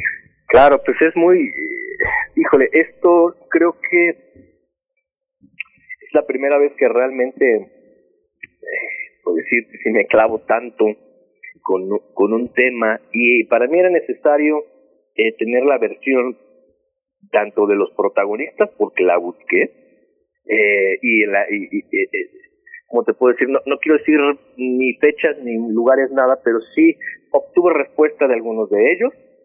Eh, y también quería saber gente que hubiera estado adentro de la organización en cierto nivel o sea no no no el nivel más bajo sino un nivel de, de, de, toma de decisiones, porque me parecía que muchas de las historias que vimos o fuimos testigos en los medios estaban contadas a medias, desde el ataque a Garibaldi, desde los cuerpos desmembrados en, bajo el puente de Nonualco, eh, estaban contadas a medias, no había una motivación. Siempre en los medios vemos que dicen que siempre es por la disputa del territorio, pero no es así la violencia de los cárteles eh, también está empapada de otros fenómenos, incluso de temas personales, como fue el tema eh, por el cual inició la guerra entre la Unión y la Antiunión. Entonces, eh, esos, esas motivaciones, esas respuestas no las obtengo en los expedientes, no, simplemente no vienen allí. Eh, una carpeta judicial no explica eh, viejas rencillas, no, no, no, no, implica eh, los motivos por los cuales se decide matar a una persona. Eh, no siempre lo, lo, responde y para mí era importante eh, responderle al lector por qué estaban pasando estas cosas y pues la respuesta es sorprendente. insisto, si te das cuenta eh, que una guerra eh, que empezó en 2018 y durante poco más de un año y medio azotó el Valle de México, que era la unión contra la antiunión, de, de Tito contra el Torta, había empezado por una cuestión personal, por, por una mujer. Eh, dices, son respuestas que yo estaba buscando y que afortunadamente en algunos de los casos me llevaron a descubrir, por ejemplo, que el Blue Parrot, el tiroteo que fue noticia internacional en, en, Playa del Carmen, sucedió eh, también por un tema, por, un, por una riña entre los miembros de la Unión y o los organizadores, eh, y no realmente porque se estuvieran disputando el control del narcomenudeo ni en el festival ni en Playa del Carmen. Ellos, los gatilleros, han venido por otra razón. Entonces me parece que esto es lo que el lector va a encontrar. Son respuestas que me dieron directamente las personas que las realizaron. Entonces es un trabajo de frente muy complicado. Yo insisto que hay que ser muy muy inteligente, hay que ser eh, sereno, hay que ser muy derecho, hay que ser una persona intachable y haber tenido una carrera intachable para navegar en esas aguas y encontrar las respuestas que uno busca sin que uno mismo se ponga eh, en peligro automáticamente. ¿Qué decir de las estrategias de los distintos gobiernos? Bueno, sobre todo dos gobiernos, porque yo entiendo que tú pones el, el punto de partida, mm, digamos, la gestación de este nuevo cártel, la Unión Tepito, en 2010. Aproximadamente estamos hablando de 2010, es decir, llevamos unos 10 años, poquito más, de, del camino, de este camino violento del cártel de la Unión y de la anti-Unión también. Eh, pero ¿cuáles han sido los cambios en la estrategia? El gobierno capitalino, antes con Mancera, ahora con Claudia Sheinbaum, ¿cómo ves esta, esta situación? Sí, mira, la unión como tal se, sí es antes del 2009, porque es antes de que fuera batido eh, Arturo Beltrán Leiva en Cuernavaca. Las primeras páginas del cartel Chilango hablan un poco de cómo él platicó con el abuelo, el fundador de la unión, eh, eh, para que realizaran una estrategia y evitar que la Barbie, que en ese momento ya era considerado traidor del cártel de los Beltrán Leiva, este, se apoderara del narcomercado increíblemente grande en la zona metropolitana del Valle de México. Le dicen incluso el tianguis de las drogas del de México, ¿no? al Valle de México. Eh, y la estrategia, pues mira, es una pregunta que solo ellos podrán responder. No la puedo contestar por qué establecieron esa estrategia de negar, eh, incluso cuando 13 eh, muchachos fueron sacados del Bar Heaven el 26 de mayo de 2013, a unos pasos de paso de la reforma, a plena luz del día, cerca de la embajada de Estados Unidos eh, y por qué aún, así seguían eh, negando y, fue en esas conferencias de prensa a las que yo asistí, yo trabajaba para el diario Reforma en ese entonces, donde la Procuraduría eh, expresó que la Unión era una pandilla. Yo lo recuerdo perfectamente, una pandilla, pues uno se imagina la película de guerreros, ¿no? Que traen chacos y, y palos y piedras y... ¿No? Una persona, un, un grupo delictivo que secuestra a 13 personas con un operativo donde hay policías implicados, que tiene una finca donde la han utilizado para eh, enterrar cuerpos, porque eh, déjame decirte, y lo digo en el caso de Chilango, los cuerpos, perdón, eh, el, los, sí, los cuerpos que, se encontraron en el rancho La Negra en el Estado de México, eh, que corresponden a las víctimas del caso Heaven, no son los únicos que encontraron en esa misma finca. Eh, han encontrado más y hay otros que los testigos o los propios detenidos de la Unión Insurgentes han dicho que han enterrado ahí otros cuerpos y, y es fecha en la que tú y yo y el auditorio de Radio Nam estamos conversando, no los han encontrado. Entonces, no sé por qué, pese a todos estos elementos, eh, la estrategia es la negación. Yo creo que no funcionó, lo dijimos en un libro, eh, mis colegas eh, David Fuentes y Sandra Morromandía en Arcos CDMX, lo dijimos que había eh, sido una estrategia fallida y ahora estamos viendo que es totalmente lo contrario. La fiscal eh, Ernestina Godoy aceptó a unos, recuerdo que unas semanas de haber tomado el cargo como fiscal de la de Capitalina, aceptó que había cárteles y que uno de ellos era la, el cártel de la Unión. Eh, y a mí me sorprendió, me parece que la estrategia dio un giro y que ahora se está atacando de una manera frontal. No sé si va a ser la estrategia eh, eh, acertada, no lo sé, pero por lo menos sí estamos viendo un golpe de timón a lo que se venía haciendo en las últimas administraciones. Antonio, hay una, hay una parte, bueno, es muy, muy al inicio del libro, eh, prácticamente es el arranque, donde hablas eh, de los informes, el informe especial de la Unión Tepito que elaboró el CISEN en 2018. Es interesante, digamos, la perspectiva que tienen eh, instituciones gubernamentales que están comandadas y que tienen un cuerpo pues que en sus informes, lo vimos es la Dirección Federal de Seguridad, los archivos que están custodiados por el Archivo General de la Nación, su misoginia, su clasismo, su manera tan burda, tan primitiva de ese psicologismo aparentemente sociológico donde le atribuyen a la infancia, a la conducta, a la psicología de una persona eh, características criminales que también tienen, como lo ha señalado también el presidente en múltiples mañaneras, los delincuentes de cuello blanco, las gentes que hablan cinco o seis idiomas, que han viajado todo, por todo el mundo, que tienen maestrías, doctorados y que son cabezas de la impunidad y de la corrupción ¿Cómo entender desde los informes policíacos y desde las versiones, las crónicas, los testimonios, la psicología, la vida, la, intimidad de estos hombres? Wow, pues es una es un es un mundo. Creo que ahí lo advierto en, en una carta una, una, carta una pequeña carta al lector eh, de que se treinta, intentó hacer un retrato de los personajes y de las historias de las víctimas desde el punto de vista desde, desde tres esferas. verlo yo como objetivamente desde afuera como un periodista, también verlo como si yo fuera una víctima y como si yo fuera un victimario, porque a fin de cuentas eh, interactué con, con esas dos otras esferas. Y es muy duro, es duro eh, tener enfrente a las personas que hicieron descuartizamientos, eh, porque una cosa es ver los videos que igualmente es duro, y otra cosa es encontrar en los ojos, en la mirada, en las expresiones. Hay una anécdota, no voy a decir nombres, lugares, fechas, nada, pero hay una anécdota donde una de esas personas me dijo eh, que si me gustaba el fútbol, y yo dije sí, y vio en un llavero al que yo no voy a decir ni el equipo, eh, eh, y dijo, ah, yo también le voy a ese equipo.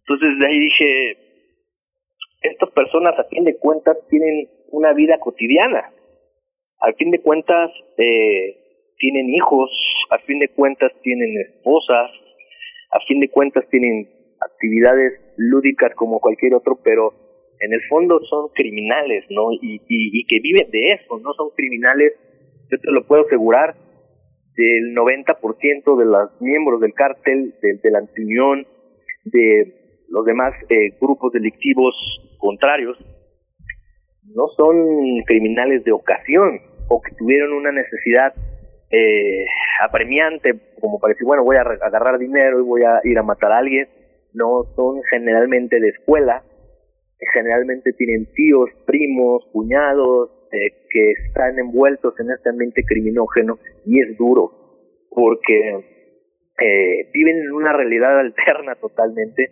viven en una realidad alterna donde la vida y la muerte eh, no, no, no vale nada, eh, no valen absolutamente nada, y donde solo muy pocos sobreviven y los que sobreviven, la mentalidad que se les ha forjado a lo largo de tantos años de, estas, de ver estas desgracias o de ser partícipes de las desgracias, tienen una sensibilidad eh, esquizofrénica, o sea, digamos, pueden eh, eh, alarmarse por cosas tan tontas como el clima, pero no por ver una persona que está hincada, atada de pies y manos, que están a punto de, cortarle la cabeza. Eh, y, gente que, es inocente, porque también eh, he escuchado mucho decir, bueno, es que todos los que mueren son gente que está involucrada, entonces no pasa nada, ¿no? Son gente que merecía morir casi casi. Pero no, a lo largo de las páginas del cártel chilango me topo con historias de personas que estuvieron en el lugar, en el momento menos indicado y las chicas sobre todo eh, que están desaparecidas, Atsi Molina, Karina y hay algunas otras eh, cuyos eh, que no han sido encontradas, eh, que no estaban directamente relacionadas con la actividad delictiva de ningún grupo delictivo. Tal vez sí se involucraron sentimentalmente con algunos de sus miembros, pero eso no las hace parte de, de las actividades mafiosas, ¿me explico? Entonces, cuando toman las decisiones de desaparecer o matar a alguien y, y, y, a veces son solo por prevenir que esas personas los vayan a entregar a las autoridades por paranoia o por estar en el lugar y en el momento inadecuado, híjole, es muy duro de enfrentar a esas, a esas personas que te están contando su historia, que no va a haber, o, bueno, vaya, que van, han, han pasado varios años y ni siquiera pueden velar un cuerpo. Hay una anécdota en el cárcel chilango ah, donde el Tortas le marca al Betito y le pide que por lo menos le entregue el cuerpo de su hermano menor que había sido secuestrado eh, por un asunto personal, ni siquiera por una guerra, por narcomenudeo, o como dicen justamente los informes del CISEN, que era por negarse una extorsión, lo cual fue falso. Eh, se equivocaron ahí los agentes del CISEN, como, como suele pasar en muchos informes policíacos y de inteligencia. Eh, y, y fue por un asunto personal y le pide, oye, entrégame por lo menos, mi mamá quiere velar un cuerpo, y se lo niega. Entonces, Antonio. Sí. permíteme también hacerte varias, una pregunta más, porque nos vamos acercando al cierre y me interesa mucho saber varias cuestiones, en particular dos, eh, cuando hablamos de violencia, la violencia que se da desde la delincuencia organizada, desde estas organizaciones. Eh, y cuando hablamos también de la Ciudad de México, no podemos dejar de pensar en el atentado que tuvo lugar hacia la persona de Omar García Harfuch, eh, titular de la, de la Seguridad Ciudadana de la capital el año pasado en Lomas de Chapultepec. ¿Cómo se relaciona? ¿Cómo está visto esto? Y también mira, pensando un poco, a ver, déjame hacer este planteamiento porque tú con este nivel de penetración en lo que ocurre dentro de la delincuencia organizada desde este nivel de periodismo, ¿qué piensas de teorías como la de Osvaldo Zavala? En los cárteles no existen. En los cárteles no existen bajo la idea de que nos han querido vender, dice así Zavala, eh, como una, una amalgama de complicidades al interior del sistema político. La idea de que los cárteles, eh, la idea de los cárteles misma fue creada por las autoridades para ocultar propias redes de poder oficial en los flujos de la droga. ¿Cómo ver estas cuestiones? ¿Cómo ver la propuesta, la teoría de Osvaldo Zavala que relaciona al sistema político mexicano y también el atentado hacia García Harfuch el año pasado, que no tuvo que ver, hasta donde tengo entendido, con el cártel La Unión Tepito, sino con otro cártel, Jalisco Nueva Generación, al menos eso dijo eh, eh, el mismo García Harfuch. ¿Cómo lo ves? Sí, hay un epílogo en el cártel chilango donde hablamos de, de lo que significó la, eh, el, atentado contra Omar García para el cártel de la Unión, este, eh, para que no se los adelante, no les dé la respuesta. Hay una ligera, sí hay una conexión, pero en realidad eh, efectivamente fue el cártel de Jalisco quien atentó por cuestiones desconocidas hasta el momento contra el secretario de Seguridad Ciudadana.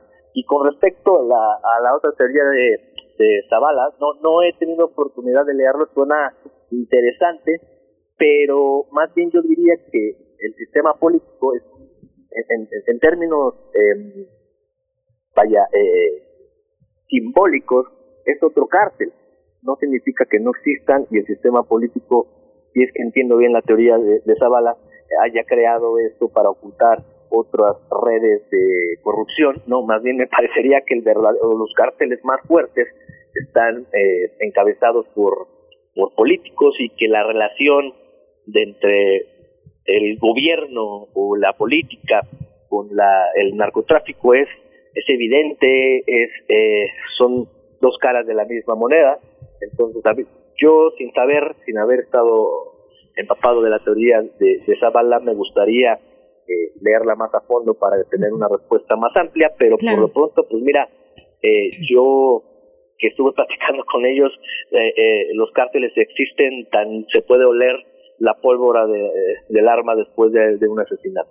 Sí, bueno, pues ya como señala mi compañera, ya nos eh, te, te, voy a hacer una pregunta nada más para un, un uno o dos minutos, este Antonio, ¿qué es esta esta parte? Eh, eh, hay una cobertura de medios que, este, no sé, los reporteros casi casi se visten de vaqueros, como lo ha hecho las coberturas de algunos medios de Miami y la propia TV Azteca, noticieros de Televisa ha tenido un equipo en el que ha sido muy variado, muy variado las las aportaciones que han hecho distintas personas. Desde desde la coordinación de Amador Narcia hasta los reportajes que hizo en su momento Ricardo Rocha o Abraham Sabludowski. Pero hay una parte en esta, en esta fuerza que empezó en las editoriales desde el asesinato de Colosio, donde uno veía compañeros eh, reporteros armando su pedacería para entregarle al editorial un libro que a veces no pegaba. ¿Cómo se da esta búsqueda de la verdad este, desde el punto de vista del aspecto editorial, del aspecto televisivo y del aspecto de las, eh, de las eh, editoriales que hacen libros? ¿Cómo, cómo, cómo se da esta, un poco este, cómo se arma este Frankenstein informativo en busca de que este país sea mejor, de que entendamos mejor? Brevemente una, una, una reflexión, una, ahora que eres un autor. Mira, cada, cada quien busca desde su propia trinchera, yo no busco la verdad, la verdad es algo que se te va entre las manos como si fuera agua. Eh, creo que también eh, yo lo que busco es dar voz a las víctimas, yo lo que busco es dar respuestas, pero las respuestas no por fuerza te deben de llevar a una sola verdad. Creo que es un prisma de verdades, eh, también es un prisma de mentiras. Entonces, eh, el trabajo o la labor periodística debe ser luchar, aunque sabes aspirar a encontrar esa verdad, aunque sabes que no la vas a encontrar, aunque parezca una contradicción, es lo que yo creo. Eh, también hay que buscar la mentira, hay que ser cómplices de la mentira, porque entre la mentira se encuentra también la verdad. Suena un poco epistemológico, un poco filosófico, pero lo es así. Eh, uno también en sus andanzas periodísticas se topa con cosas que le cambian la visión de un día para otro, que le cambian, eh, no sé, por ejemplo, un acontecimiento, si uno tiene un hijo, eh, le cambia la visión de, de, ciertas cosas que había cubierto, o si una persona, en fin, eh, yo creo que hay que buscarla desde la trinchera, pero hay que buscar la compasión y hay que casarse con, con, con la idea de que no se va a encontrar, pero que es nuestro deber infinito buscarla y, y, y, y tratar de darle voz a todas las personas que eh, forman parte de esta expresión. Pues Antonio Nieto, te agradecemos esta charla. Está ahí la invitación para quien guste acercarse a tu libro, El cártel chilango, origen, poder y saña de la Unión Tepito, editado, por Grijalvo, que ya está, eh, vaya, en todas las librerías, también de manera digital, disponible para quien quiera adquirirlo. Muchas gracias, Antonio Nieto. Hasta luego y saludos a todos. Gracias. Muchas gracias. Pues Bien. Ya, ya terminamos esta hora, Berenice. ya terminamos esta hora muy dura. La verdad, eh, queremos decirles que estábamos pensando, híjole, precisamente eso. Viene una hora muy complicada hablando de la violencia, de la violencia más descarnada que, que tiene expresión en nuestro país, en el caso de Guanajuato y en el caso también de la capital mm, de México, la Ciudad de México. Pues bueno, eh, pero terminamos esta hora, 8 con 57 minutos, con también, bueno, esta lamentable noticia que ya da la Facultad de Derecho eh, dice en, su cuenta de Twitter, la comunidad de la Facultad de Derecho lamenta el sensible fallecimiento del distinguido jurista y querido profesor Héctor Fixamudio y se solidariza con la pena que embarga a sus familiares y amigos. Héctor Fixamudio, bueno, eh, una un personaje fundamental para esta universidad, pero también para el constitucionalismo mexicano. Pues tenemos esta lamentable noticia por aquí consultando muy, muy a bote pronto con algunos constitucionalistas. Nos dicen, bueno, no se podría entender el actual artículo primero constitucional sin todos los aportes de Fixamudio. Eh, es pilar del constitucionalismo mexicano contemporáneo. Bueno, Miguel Ángel, sí, con además, esta... Además, un sí. hombre con un enorme sentido del humor le extendemos nuestro más profundo pésame a Cristina Fixfierro, que fue su compañera, su hija, su, todo, todo el tiempo. Ella lo acompañó en los últimos pues en las últimas casi dos décadas que él, él, él, se quedó solo, partió su esposa, luego partió Héctor, Héctor Fix Fierro, su hijo, y bueno, él no perdió, no perdió la vitalidad, un hombre que todos los días se levantaba con algo que hacer, con un propósito. Él fue uno de los principales impulsores de la figura del ombudsman. Hay un texto que es, libre, que se puede consultar. Cristina Fix trabajó en la Comisión de Derechos Humanos, tuvo una posición importante. Él es un fundador. En 2010, con los festejos del, centenario de la Revolución y del bicentenario de la Independencia, él escribió una extraordinaria crónica sobre el desarrollo de los derechos humanos eh, en México desde la independencia a nuestros días, nuestros días, los días asiagos de 2010 que les tocó al presidente, al expresidente Calderón, celebrar esta fecha tan importante, pero bueno, Fixamudio puso una, un punto fundamental en esta reflexión, pues descansa en paz, lo que hicimos mucho, fue un gran maestro, adiós. Así es, con esto despedimos la hora, nos despedimos de la radio Nicolaita, vamos al corte y volvemos, estamos en primer movimiento. Síguenos en redes sociales. Encuéntranos en Facebook como Primer Movimiento y en Twitter como arroba PMovimiento. Hagamos comunidad.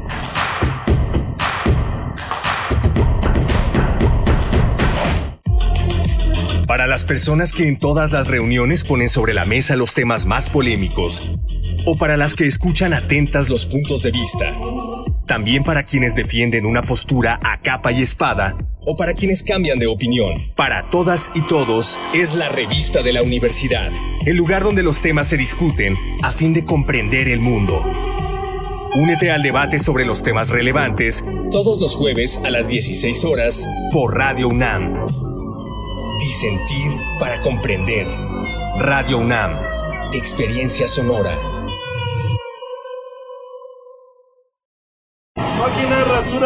20 pesos. Próxima estación, Hidalgo. Ningún pasajero debe permanecer a bordo. Si reconociste estos sonidos, tienes corazón chilango. Por eso, si conoces a alguien originario de la Ciudad de México que reside en el extranjero, avísale que tramite su credencial para votar para elegir a la primera figura de Diputación Migrante de la Ciudad de México en las elecciones 2021. Más información en www.ism.mx y www.votochilango.mx. Hola, ¿me escucha? No te veo, ¿tienes prendida la cámara? ¿Tienes prendido tu micrófono? Ay, no te escucho. No pudiste juntarte con tu familia, pero igual se mantuvieron unidos. La contingencia sanitaria nos ha limitado, pero el INE quiere asegurarse que tu opinión cuente. Por eso si tu INE venció en 2019 o 2020, igual te servirá para votar y como medio de identificación hasta el 6 de junio de 2021. En 2021, el voto sale y vale. Contamos todas, contamos todos. INE. Somos la nueva fuerza política de México. Llegamos para impulsar la fuerza de las y los jóvenes, la fuerza de las mujeres y la igualdad, la fuerza del medio ambiente. No somos ni de izquierda ni de derecha, somos centro progresistas. Somos el partido de la fuerza de miles de mexicanas y mexicanos, como tú y como yo. No venimos a pelear, sino a construir con fuerza. Súmate y lograremos con fuerza un México que es más grande que sus problemas. Fuerza por México, el partido fuerte de México. Las comunidades indígenas germinan conocimiento, maravilla y tradición. Son sabiduría ancestral, clave para entender el presente, donde hilan un collar de flores. Xochicóscat, collar de flores, con Mardonio Carballo. Escúchalo todos los lunes a las 10 de la mañana, aquí en Radio UNAM. Experiencia Sonora. La cuarta transformación está poniendo fin a los excesos del pasado, cuando antes se había gobernado con verdadera austeridad, priorizando a quienes más lo necesitan, cuando un presidente había renunciado a los pinos, al avión y al Estado Mayor Presidencial, cuando se había declarado a la corrupción como el peor enemigo de México. En Morena no hay espacio para lujos y derroche. No puede haber gobierno rico con pueblo pobre. Morena, la esperanza de México. El crimen organizado avanza, los jóvenes sin oportunidades. Es el México del retroceso de Morena. Llegó la hora de corregirlo. El PAN gobierna mejor y gobierna para todas y todos. En Guanajuato, más de 11.000 empleos se recuperaron en solo tres meses tras la pandemia. El estado más seguro para vivir es Yucatán. Tamaulipas apuesta por energías limpias y renovables. Tan solo en Baja California Sur, la inversión extranjera creció 21%. Habla Marco Cortés, presidente nacional del PAN. Cambiemos hacia el futuro. Únete a Acción por México. Partido Acción Nacional. Propaganda dirigida a militantes del PAN para la precampaña diputados federales. ¿Sabes las consecuencias para ti y tu familia de 40 años con gobiernos del PRIAN? El poder adquisitivo del pueblo cayó 60 lugares a nivel mundial. Pero la cuarta transformación detuvo esta caída y aumentó el salario mínimo. El primer año 16%, el segundo 20% más y para 2021 aumentará otro 15%. En Morena luchamos por un salario digno que mantenga viva la esperanza en México. Morena. Aún sin encontrarnos, podemos conectarnos con palabras. cuadragésima segunda Feria Internacional del Libro del Palacio de Minería, del 18 de febrero al 1 de marzo, completamente en línea. Sigue nuestras redes sociales para mantenerte al tanto de la programación.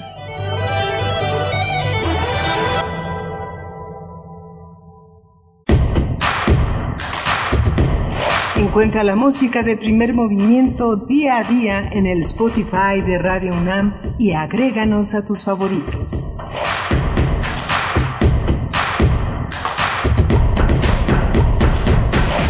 Buenos días, estamos ya de vuelta. Es primer movimiento aquí en Radio UNAM en este miércoles 27 de enero de 2021. Ya nos vamos acercando al cierre de este mes. Son las nueve con cinco minutos de la mañana a la hora del centro del país. Les saludamos, les saludamos como todas las mañanas. Nos queda por delante una hora muy interesante, pero antes saludo a mi compañero Miguel Ángel Quemain en el micrófono y también a nuestras compañeras que están allá en cabina, Frida Saldívar en la producción ejecutiva, Violeta Berber en la asistencia. Está Arturo González esta mañana en los controles técnicos, el resto del equipo también eh, con toda su atención y su trabajo a esta emisión. Miguel Ángel, ¿cómo estás? Sí, hola, buenos días, buenos días a todos nuestros radioescuchas. Escuchaba la, la entrada a esta hora de revisar la programación en Spotify. Toda la música que circula aquí en primer movimiento es una pues es toda una propuesta, es una propuesta de memoria, una propuesta artística de reconocimiento, de inclusión. Cuando uno la ve este, toda correr en, la, en, Spotify, uno se da cuenta de todo, todo el, todo el pensamiento, la dedicación, la apuesta que está detrás de toda esta selección. Vale muchísimo, vale muchísimo la pena seguirla, eh, escucharla, eh, tenerla como parte de sus favoritos, junto con, por supuesto, con los podcasts que forman parte de un equipo que imagina todos los días a este país mejor, todos los días eh, desde la perspectiva de la universidad reflexiva interpretativa, Berenice. Así es, radiopodcast.unam.mx es el lugar al que se pueden dirigir para escuchar esta emisión. Mm, en unos mm, en unas horas más adelante estará ya por ahí disponible pero también las ediciones pasadas y todo el material vaya toda la producción que realiza cotidianamente esta radio universitaria Radio UNAM. Muchas gracias por su escucha. Y bueno tendremos vamos a tener después de la poesía necesaria nuestra mesa del día. Hacemos una un, un alto para sumergirnos en las publicaciones en las revistas feministas académicas de México, particularmente aquellas que tuvieron un auge en los años 70, pero también las que han continuado eh, pues desde ese momento, tal vez algunas hasta, las, hasta la fecha, no todas, pero eh, con una relevancia sobre cómo abordar los temas que relacionan a la sociedad entera en temas de feminismo, de machismo, de una cultura que pues todavía eh, mantiene eh, a, la mitad de la población en condiciones de mm, desigualdad, de desventaja frente a eh, pues en una cuestión de género, básicamente. Así es que estaremos conversando sobre las revistas feministas académicas. Esto con mm, Marta Lamas, investigadora del CIEG de la UNAM, doctora en antropología, feminista, escritora y catedrática, y también Hortensia Moreno, la doctora Hortensia Moreno es investigadora del CIEG, también de la UNAM, doctora en Ciencias Sociales, feminista, escritora y editora, Miguel Ángel. Sí, es, a, mí, francamente, Bernice, me impresiona que este, vayamos a conversar con dos, dos, dos mujeres, dos académicas de, ese, de, esa, de esa estatura intelectual, moral, ética, eh, es, han sido pues las grandes maestras y la congruencia consiste en su capacidad de cambio, en su capacidad de reubicarse, de reenfocar sus discursos. Hortensia Moreno fue profesora en la Aragón, que ahora cumple 45 años y fue una de, uno de los grandes modelos, eh, uno de los grandes modelos para muchas generaciones, una profesora verdaderamente impecable, una gran novelista, una pensadora en toda la línea como Marta Lamas, que pues son imprescindibles en la historia de nuestro país. Una recomendación muy breve, eh, brevemente pues, sobre el trabajo de la doctora Hortensia Moreno. Yo tengo aquí el volumen 1 y el volumen 2 de los conceptos clave en los estudios de género, editado precisamente por el Centro de Investigaciones y Estudios de Género, el CIEG de la UNAM, y este es eh, coordinado, esta, esta obra, estos dos volúmenes, coordinados por Hortensia Moreno precisamente y por Eva Alcántara. Vale mucho la pena. Eh, es una publicación de 2016 pero que se ha nutrido a lo largo de estos años. El volumen que yo tengo fue impreso en 2000, es una edición de 2019, así es que bueno, esto se puede, estos materiales de investigación del CIEG se pueden encontrar en línea y llegan a casa en estos momentos que es importante mantener la distancia, pues ustedes se pueden dirigir precisamente al CIEG y eh, pues hacer sus, sus pedidos de esta bibliografía tan importante que produce eh, el CIEG en la UNAM. Pues bueno, Miguel Ángel. Vamos a tener también a 150 años de la tabla periódica para quienes han seguido todo este tema que Radio UNAM pues va a tener en su patrimonio sonoro la tabla periódica eh, visitada y revisitada a través de esta enorme creatividad que Plinio Sosa, académico de tiempo completo de la Facultad de Química, ha propuesto. Hoy el tema es el rubidio o el péndulo carmesí. Quédese también al final del primer movimiento a escuchar esta contribución. Perfecto. Pues si estás de acuerdo, nos vamos con la poesía. Vámonos. Primer movimiento. Hacemos comunidad. Es hora de Poesía Necesaria. Bien, pues la poesía de hoy es para conmemorar, es una poesía indirecta, es para conmemorar a la gran escritora, escritora Virginia Woolf, pues el pasado 25 de enero fue su aniversario.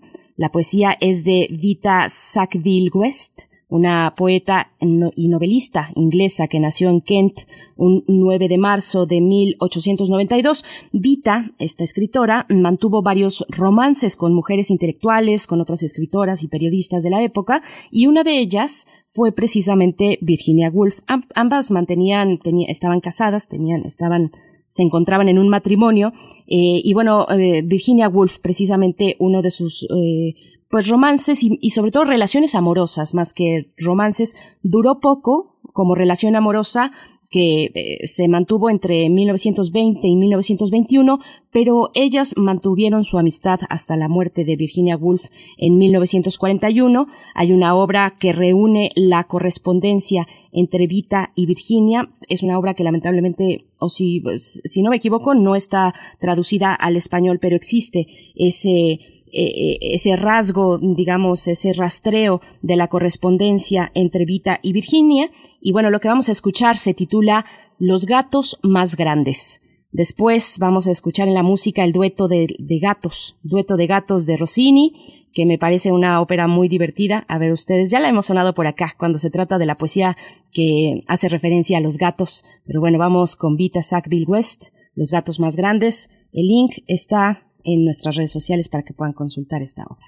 Los gatos más grandes. Los gatos más grandes, con ojos dorados, miran afuera entre los barrotes. Hay desiertos y diferentes cielos y noches con diferentes estrellas. Rondan por las montañas aromáticas, con igual ferocidad matan y se acoplan y mantienen libre la voluntad para vagar, vivir y beber hasta saciarse. Pero más allá de su entendimiento, esto sé yo, el hombre quiere un poco y morirá por mucho tiempo. Estas especies a través del desierto moran, donde los tulipanes florecen entre piedras, ignorando que sufrirán cambios, o que los buitres picotearán sus huesos. La fuerza es eterna para ellos, gobernar el terror de la noche, cazan el ciervo en su fuga y con arrogancia hieren. Pero yo soy sabia, sí, entre ellos son fuertes. El amor de los hombres es transitorio como es larga la muerte. Mas qué poder de engaño, mi entendimiento se ha transformado en esperanza. En este instante creo en el amor y me burlo de la muerte. Vine de ninguna parte y seré fuerte, inmutable, rápida eternamente. Soy un león, una piedra, un árbol y una y como la estrella polar en mí está clavado mi constante corazón en ti Ah, quedé yo, quede yo para siempre ciega con leones, tigres, leopardos y sus semejantes.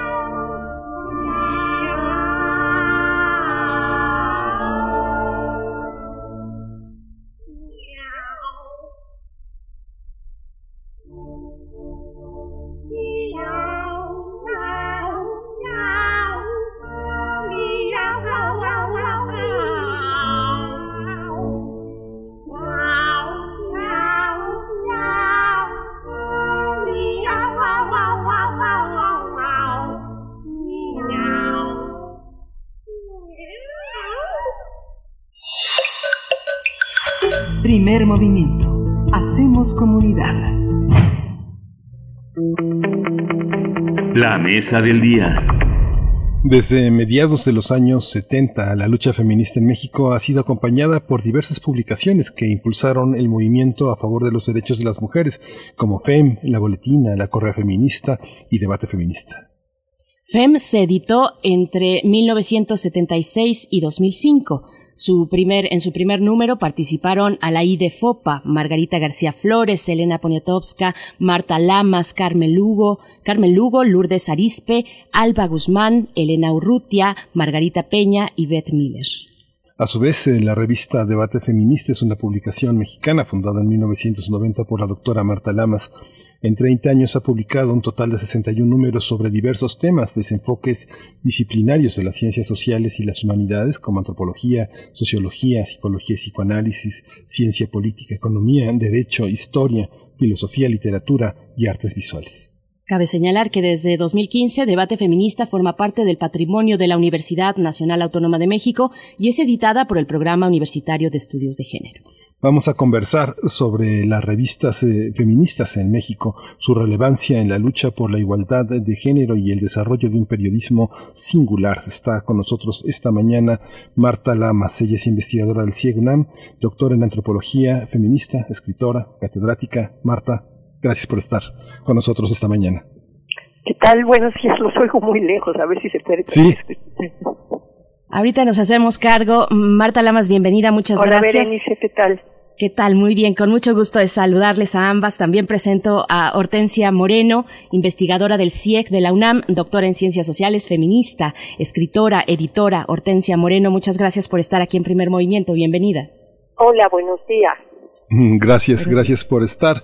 Bueno, pues vamos a empezar por, es una historia, Marta Lamas eh, hacía un- en un texto autobiográfico la alusión en 1972 en un giro en su vida en torno a esa forma de activismo y reflexión personal llamado Pequeño Grupo. El próximo año se cumplen 50 años de esa aventura. ¿Cómo ha sido como editora, como investigadora, como universitaria, todos estos giros, eh, Marta? ¿Dónde estamos hoy? Bueno, hoy estamos en un florecimiento espectacular del activismo feminista y creo que el activismo, y eso fue una de las intenciones primarias o básicas de, de cuando Hortensia y yo echamos a andar el proyecto de debate feminista que ella dirige ahora, eh, ha sido el tema de unir, ¿no? Teoría y práctica y darle a la teoría, a- al pensamiento intelectual, el lugar importantísimo que tiene para el activismo político. O sea, la capacidad para, para poder interpretar lo que está pasando políticamente se potencia cuando hay una mirada teórica o intelectual.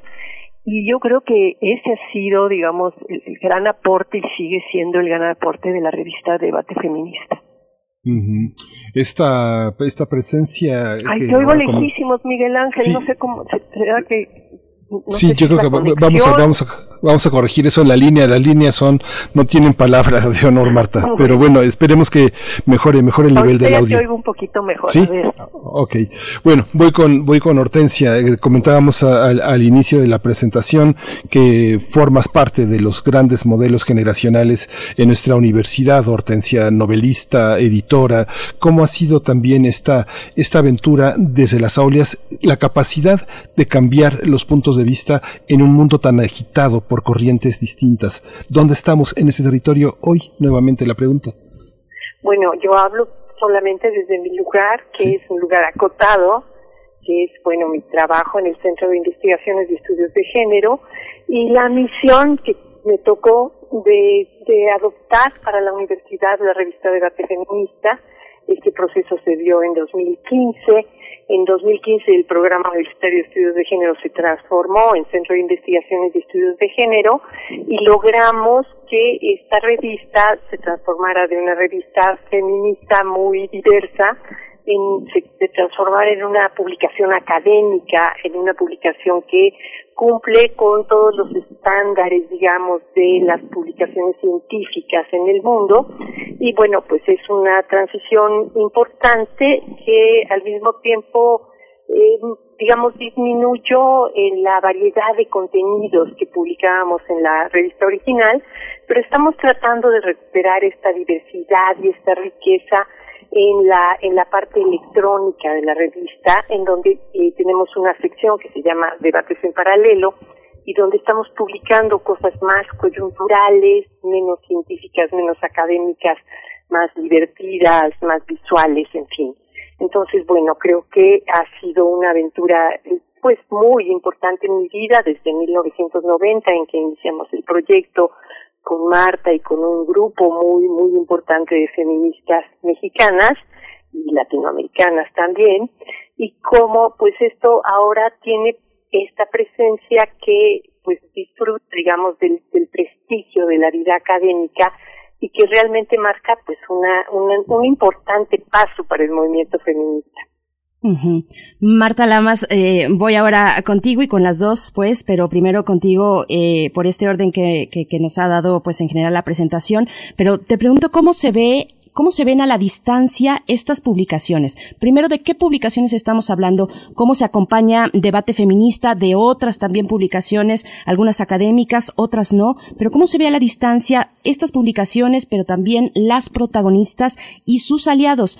Mm, a mí me dio mucha emoción leer el prólogo que le haces eh, al libro Misógino Feminista de Carlos Monsiváis, donde precisamente vas diseccionando en una manera muy ágil, como es tu estilo, eh, pues un poco de lo que pasaba en, en, aquella época, a partir de los años 70, cómo se fue generando esta efervescencia también en, en las publicaciones, en el debate mismo, en el centro del debate feminista en la sociedad mexicana. Marta Lamas, ¿cómo se ve a la distancia? ¿Qué pasaba? ¿Y cuáles son esas otras publicaciones que acompañan a debate feminista? Bueno, la, la que lo acompaña indudablemente como, como un antecedente es la revista FEM. Revista FEM a la que yo ingreso también un poco por el impulso de, Carlos Monsiváis y de la mano de Margarita García Flores, nuestra de la UNAM, y que a mí me descubrió, digamos, el, placer maravilloso de hacer una revista. Y el, digamos, el proceso que tuvo la revista FEM, que bueno, fue interrumpido con la trágica desaparición de Alaide Fopa a manos de, del ejército guatemalteco, del gobierno guatemalteco de Romeo Lucas García, ¿no? En 1980, cortó en parte una dinámica que teníamos en esa revista y la revista luego fue cambiando de dirección, cambiando de propósito, se convirtió en una revista que me parece también muy importante, más de, de difusión, la idea era que se vendiera en los puestos de periódico, que saliera cada mes, pero se perdió un poco el aliento intelectual. Y creo que quienes hemos conformado debate feminista a partir de 1990, pues sí vemos en la revista FEM un antecedente muy importante. Y tú trajiste a colación a Carlos Monsiváis, que siempre yo lo traigo a colación porque él era el bendito entre las mujeres, aunque nunca quiso aparecer en el directorio de debate feminista, pues era ahí una especie de fantasma que sobrevolaba, que opinaba, que proponía artículos, que criticaba, que daba lata, sobre todo a Hortensia le daba muchísima lata, ya que hable de eso. El caso es que la revista se ha nutrido también de alianzas intelectuales y alianzas políticas. Fue un conjunto de, compañeras feministas que le echamos a andar, ¿no? Y cada una también venía de distintas inserciones políticas y laborales. Y, y fue un, bueno, durante los 25 años que yo dirigí, me tocó, digamos, el, el placer de poder hacer lo que se nos ocurriera, desde meter obras de teatro, de cabaret, canciones, el artículo que nos gustaba, lo traducíamos, ni siquiera pedíamos derecho, éramos unas salvajes absolutas, ¿no? Y luego ya cuando lo retoma Hortensia, que es la que le da la, fuerza académica, la que se lo lleva a la UNAM con el, el beneplácito de todas las demás, de que no se perdiera el proyecto y le tiene que dar esta, esta estructura más académica, pues a ella le tocó una parte muy complicada, también muy rica, yo creo que ahora ya la está disfrutando, al principio estuvo más complicado, Pero una revista no se hace sola, se hace con alianzas, se hace con, con muchas cabezas, con muchos deseos, con muchas personas que están alrededor. Y yo pienso que el ver, digamos, los índices de la revista y la cantidad de personas muy diversas que colaboran, pues te da una idea de esta riqueza de un feminismo que tiene una diversidad de tendencias y una diversidad de debates. Entonces, bueno, así lo veo yo. Claro, Hortensia Moreno, bueno, un poquito la misma pregunta. Y miren, les voy a contar a las dos que un poco el motivo de convocarlas es porque nunca es suficiente el esfuerzo para visibilizar los puentes generacionales de las mujeres que sostuvieron con su trabajo las eh, esas expresiones que ahora podemos ver. Y, bueno hay esfuerzos importantes dentro de la universidad y fuera por supuesto pero dentro eh, para tender esos puentes yo identifico de inmediato a Vindictas por ejemplo un, un esfuerzo muy reciente para rescatar a aquellas que estuvieron antes y que formaron un camino un legado en ese caso en las letras y en este, pues en todos los temas que cruzaron eh, estas publicaciones como debate feminista. ¿Qué, ¿Qué significa para ti, Hortensia Moreno, cuando se ve a la distancia? Mira, yo he estado ahora pensando bastante en cómo se ha desarrollado la prensa feminista en México. Eh, yo calculo que hay por lo menos dos etapas que me parece que son muy importantes, ¿no? Separarlas, que sería, yo llamo la primera etapa, pues la etapa feminista, la etapa que aparece con la publicación de FEM, con la publicación de La Revuelta, con la publicación de La Boletina, de SIWAT, que son además eh, publicaciones que hemos recuperado digitalmente en el Centro de Investigaciones y Estudios de Género y tenemos allí todo el acervo completito de estas revistas digitalizadas para, para que de acceso así abierto. Si tú entras a la página de, del CIEG, del Centro de Investigaciones y Estudios de Género, puedes llegar a una sección que se llama Archivos del Feminismo, Archivos Históricos del Feminismo, y allí están todas estas publicaciones eh, digitalizadas. Entonces, en esta etapa que pues surge yo creo que con la con la segunda ola del feminismo en México, lo que tenemos pues es esta explosión de de temas, de géneros, de, de posibilidades que van desde el periodismo hasta el artículo académico propiamente dicho. Y luego yo veo claramente una etapa segunda a la que llamo ya el feminismo académico. Y este feminismo va a aparecer pues entre los 80 y, y los años 90, en particular en la UNAM, la marca, digamos, decisiva es la fundación del Programa Universitario de Estudios de Género en 1992 y la aparición de un campo de estudio, digamos, no, es que sea nuevo, pero es que se engloba ya realmente dentro de un campo que se considera científico, académico, riguroso, que es el de los estudios de género. Y en esta segunda etapa tenemos también una serie de revistas muy importantes que tienen un sello fundamentalmente académico. Yo te voy a decir que hay una enorme importancia en la fundación de la revista La Ventana en la Universidad de Guadalajara, está eh, alrededor de el, uno de los primeros centros de estudios de género que fundó Cristina Palomar Berea, ¿no? Está también la revista eh, Género de, de la Universidad de Colima y, por supuesto, la revista interdisciplinaria de estudios de género, que es posterior, la de la del, del el programa interdisciplinario de estudios de género del, del, Colegio de México. Y yo creo que estas, junto con ahora Debate Feminista, la revista ya estrictamente académica, lo que señalan es este paso en el que los estudios de género se posicionan en el, en el horizonte de la vida intelectual de las universidades y empiezan a producir realmente una reflexión rigurosa, eh, científica, eh, en la que hay eh, siempre revisión por pares, en fin, una serie de reglas académicas que le dan pues una legitimidad y un, y una, y un rigor que quizás el feminismo anterior, la etapa de las publicaciones más periodísticas, más poéticas, etcétera, pues no tenía. Entonces, bueno, creo que estas dos etapas están directamente relacionadas, están muy íntimamente relacionadas y por supuesto reconozco junto con Marta que el antecedente más importante, el, que yo reivindico como el principal, pues es el de la revista FEM. Sí, esta visión que tenemos hoy justamente de un periodismo de, urgencia frente a los feminicidios, a la violencia que se ha visibilizado y se ha desatado con el tema del confinamiento, toda esta parte que eh, mediáticamente no se alcanza a, a, cubrir, a tener una interpretación, ¿cómo se, cómo se observa desde el, desde el mundo académico que tarda tanto tiempo en terminar un artículo, revisarlo, evaluarlo por pares y dos años después publicarlo. Como ustedes que han sido personas tan activas en los medios, que han apoyado visiblemente a tantas personas a dar el primer paso, ¿cómo se concibe esto? Por una parte es un cobijo, pero por otra parte también es una es un ancla, Marta Marta Lamas.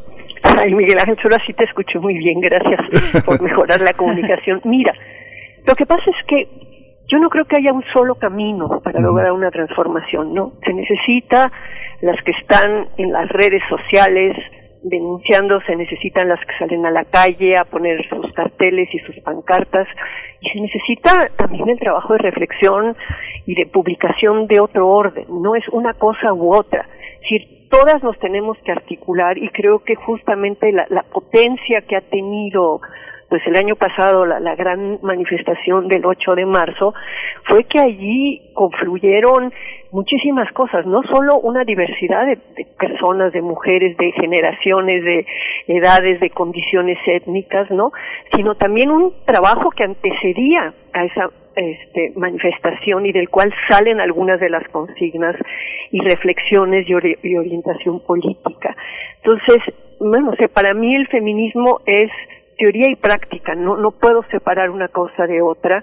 Creo que muchas veces en una división del trabajo, porque no podemos hacer todo al mismo tiempo, ¿no? Pues se privilegia hacer más una cosa que la otra, pero que no hay que olvidarla, que hay que todo el tiempo abrirse, ¿no? Abrirse a la acción, las que están en la academia, y abrirse a, la academia o a la reflexión intelectual, las que están en la acción. Y creo que eso es lo que está permitiendo una articulación distinta en este momento del movimiento. También creo que el, el, contexto tan tan visual, ¿no? Y tan virtual ahora desde que estamos en el confinamiento por la COVID, ¿no? Hace más difícil a veces la, lectura de, de, libros en papel, ¿no? Pero facilita y por eso es muy importante lo que se está haciendo con debate feminista de tener también una cuestión electrónica virtual muy movida, ¿no? El acceso a cosas que tienen una temporalidad distinta. Entonces, digamos, yo pienso que el feminismo hoy en México está en un momento muy, muy importante, digamos, en donde las distintas generaciones, como decía Berenice, debemos también de aprender, ¿no? Las que ya llevamos mucho tiempo, pues aprender de los nuevos caminos que están planteando las que son más jóvenes y las que son más jóvenes también tener la capacidad de ver qué es lo que se hizo y de dónde vienen y las cosas que se ganaron y que a lo mejor ya dan por sentadas. Y como todavía tenemos una serie de, tareas importantes a conseguir. Solamente en dos entidades federativas tenemos la interrupción legal del embarazo, por ejemplo, falta en 30 entidades federativas. Y esa lograr una cosa que es tan importante para la libertad, para la autonomía de las mujeres como el derecho a decidir sobre su propio cuerpo, no se va a lograr solo desde la academia ni solo desde el activismo de la calle tenemos que articularnos, tenemos que darnos la mano, tenemos que aprender unas de las otras para definir una serie de estrategias, ¿no? Y ver, bueno, cómo es que se consiguió la ILE en la Ciudad de México hace 13 años y cómo se consiguió en Oaxaca hace dos. Y por qué en 30 entidades nos falta todavía una estrategia para lograr eso. Y este, bien saben Miguel Ángel y Berenice, es un año de elecciones en 15 entidades federativas. ¿Qué va a pasar en esas 15 elecciones?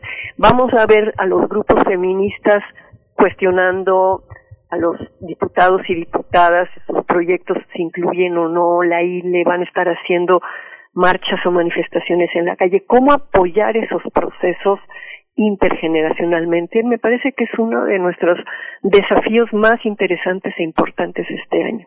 Sí, justamente Hortensia Moreno, tú también has tenido en esta, en este señalamiento que hace Marta Lamas una enorme responsabilidad, porque dice Marta, faltan 30 estados, pero desde lo académico, eh, debate feminista y en su momento la revista FEM estaban en la mira de muchos, de muchos temas. La antropología y el psicoanálisis han sido uno de los, uno de los ejes también innovadores en la presencia de este discurso feminista. Pero desde el punto de vista académico, el diálogo con las universidades, las contribuciones de otras universidades, hoy ve uno cada vez más tesis cruzadas por ese espacio transversal que es el feminismo. ¿Cómo, cómo, cómo ha sido el diálogo en estos, en estos años, Hortensia? Pues mira, yo creo que el, el reto fundamental de eh, toda publicación feminista va a tener que ver siempre con establecer el puente entre el movimiento y el pensamiento. Y este es un reto complicado, es decir, eh, yo creo que una de las enseñanzas de los primeros 25 años de debate feminista fue que no tenemos una eh, pues una un, público masivo no cubrimos a toda la humanidad como sería lo, lo ideal o no cubrimos a una a una cantidad considerable de personas yo creo que hay una necesidad urgente de producir los, los procesos de traducción que van a permitir que se entienda el discurso académico en todos los niveles. Eh, a, mí me gusta mucho citar el primer editorial de debate feminista que, que firmó Marta Lamas, ¿no? en donde ella lo que dice es que la, la, la misión de la revista tenía que ser establecer el puente entre el movimiento feminista y el pensamiento feminista. Este es un puente eh, complejo, es un puente, digamos, flotante todavía, porque pues existen muchas diferencias y las diferencias que en, en última instancia pues son una riqueza, de pronto se convierten en problemas de comunicación. Entonces, bueno, creo que es una de las responsabilidades del pensamiento académico establecer pues instancias de traducción, eh, posibilidades de, entendimiento, de comunicación que nos permitan entender que independientemente de nuestras diferencias, que siempre va a haber diferencias entre los seres humanos, tenemos metas eh, fundamentales en la, hacia las que tenemos que tender todos, todas las personas que estamos involucradas, por ejemplo, en el movimiento feminista. Yo creo que aquí hay un consenso clarísimo, ¿no? Sabemos que la interrupción legal del embarazo, que el, movimiento este de la marea verde, que, los, que las conquistas que vamos logrando en México, en Latinoamérica, en, los países donde todavía la interrupción legal del embarazo es, es, como una utopía, todos, todos estos logros eh, son necesarios y son indispensables, son pasos que tenemos que dar. Entonces yo creo que todos estos procesos están formados de una multitud de discursos en la medida en que van confluyendo y que van orientando las acciones de el movimiento y también del pensamiento feminista, pues van a tener que, que producir en momentos específicos eh, situaciones de consenso que digo son frágiles, que son eh, eh, situacionales, pasajeras, pero que son las que nos permiten dar pasos políticos importantes. Yo creo que esa es una de las funciones de los de las revistas y, y yo veo que las revistas eh, académicas de este momento, pues lo que está ocurriendo es que hay una explosión temática y también hay una enorme cantidad de expresiones, eh, inclusive yo diría lingüísticas, ¿no? O sea que hay, hay, hay realmente, yo creo que hay un auge del pensamiento feminista en este momento. Nos vamos acercando al cierre de esta conversación. Eh, es un diálogo interminable, es un diálogo que seguiremos teniendo, que mantenemos, que tiene esta, eh, este vigor, esta vigorosidad que ustedes ya están y que vemos, vaya, en la cotidianidad, eh, pero que ustedes reseñan. Marta Lamas, te pregunto, bueno, ¿dónde está el presente y el futuro del, del periodismo de corte feminista? ¿Qué nos puedes compartir también como comentario de cierre? Bueno, yo creo que hay ahora muchísimas periodistas de primera línea en México que se han convertido por otros caminos al feminismo. Marcela Turati, que bueno, es de una valentía impresionante, dice, la guerra me volvió feminista, ¿no? Es decir, la guerra civil que estamos teniendo en México desde hace rato con esta combate, a, se supone que al narco y a la criminalidad. Entonces, hay muchísimas, yo veo así como un florecimiento de muchísimas este, convicciones feministas en periodistas, algunas con largas trayectorias y reconocimiento, y de muchas, muchísimas jóvenes. Yo sí veo que, que hay un sesgo, digamos, feminista, eh, sobre todo en las publicaciones más críticas, yo te diría Animal Político, por ejemplo, ¿no? Es decir, hay, hay toda una voluntad de incluir, ¿no? Incluso la revista Nexus, ¿no? Este, es decir, hay eh, la presencia de escritoras, algunas periodistas, algunas escritoras, sea académicas o de literatura, ¿no? Pero digamos entre los los treinta y los cuarenta y tantos años, que es una generación muy, muy potente, muy crítica, y que no han agarrado, digamos, una bandera tradicional, con, a lo mejor con, con los temas de siempre del feminismo, sino que han llevado al trabajo que ellas hacen una mirada feminista y que nos están haciendo ver en distintos campos, ¿no? Por ejemplo, la economía, que no era un campo, digamos, que las feministas trabajáramos mucho, ¿no? O los campos de las artes, ¿no? En, el campo artístico hay muchísimo feminismo ahora que se expresa, ¿no? En performances, en obras de teatro, en fanzines, en muchas cosas. Yo estoy verdaderamente encantada, impresionada con este florecimiento este generacional del, del feminismo porque hubo una temporada, no hay que olvidarlo, digamos a finales de los 90 y principios del año 2000, pues las las chicas jóvenes más bien decían yo no soy feminista, ¿no? El feminismo era algo como del pasado, de sus abuelitas, de sus mamás, y de cinco años para acá ha habido como un estallido incluso en escuelas secundarias y preparatorias de chicas que se asumen feministas. Y todo esto va a derivar en una producción escritural, en una producción artística y en una producción política de organización totalmente nueva y que desconocemos por dónde va a jalar. Gracias, Marta Lamas. Hortensia Moreno también, eh, un poco ya acercándonos al cierre, te pregunto cómo navega la rigurosidad, sí, la rigurosidad académica eh, cuando se permite precisamente asomarse a manifestaciones y expresiones tan diversas como el cabaret, como el teatro, ahora también con el uso del lenguaje eh, que se ha apropiado desde distintos eh, grupos de, de, la sociedad, las mujeres por supuesto incluidas, pero también los grupos LGBT, la comunidad de la diversidad sexual. ¿Cuáles son estos retos para el futuro de la rigurosidad académica, de las publicaciones académicas de corte como una revista? Pues mira, yo yo veo una cosa importante y es la eh, el, el mundo eh, en red, internet, pues nos ha abierto posibilidades muy impresionantes. Eh, de las cuatro revistas que te decía yo que son las revistas académicas mexicanas por excelencia, las cuatro tenemos ya todos nuestros contenidos en línea es muy difícil que uno vaya a Guadalajara a comprar la ventana o a, Colima, eh, llegan algunos eh, ejemplares a las librerías, pero en realidad donde se consulta todo es en Internet. Entonces Internet tiene una velocidad y, una ubicuidad tan, tan grande que nos permite tener acceso a la riqueza humana de manera eh, ya ahora pues muy, muy ampliamente eh, de acceso abierto. Y esto es al mismo, al mismo tiempo pues un, un reto porque pues, nunca habíamos tenido tanta información y es muy difícil manejar tanta información, pero también pues es una riqueza impresionante. Yo creo que las posibilidades de Internet todavía no las hemos explorado en su totalidad, digamos. Bueno, no nos acercamos ni siquiera yo creo que al 10%.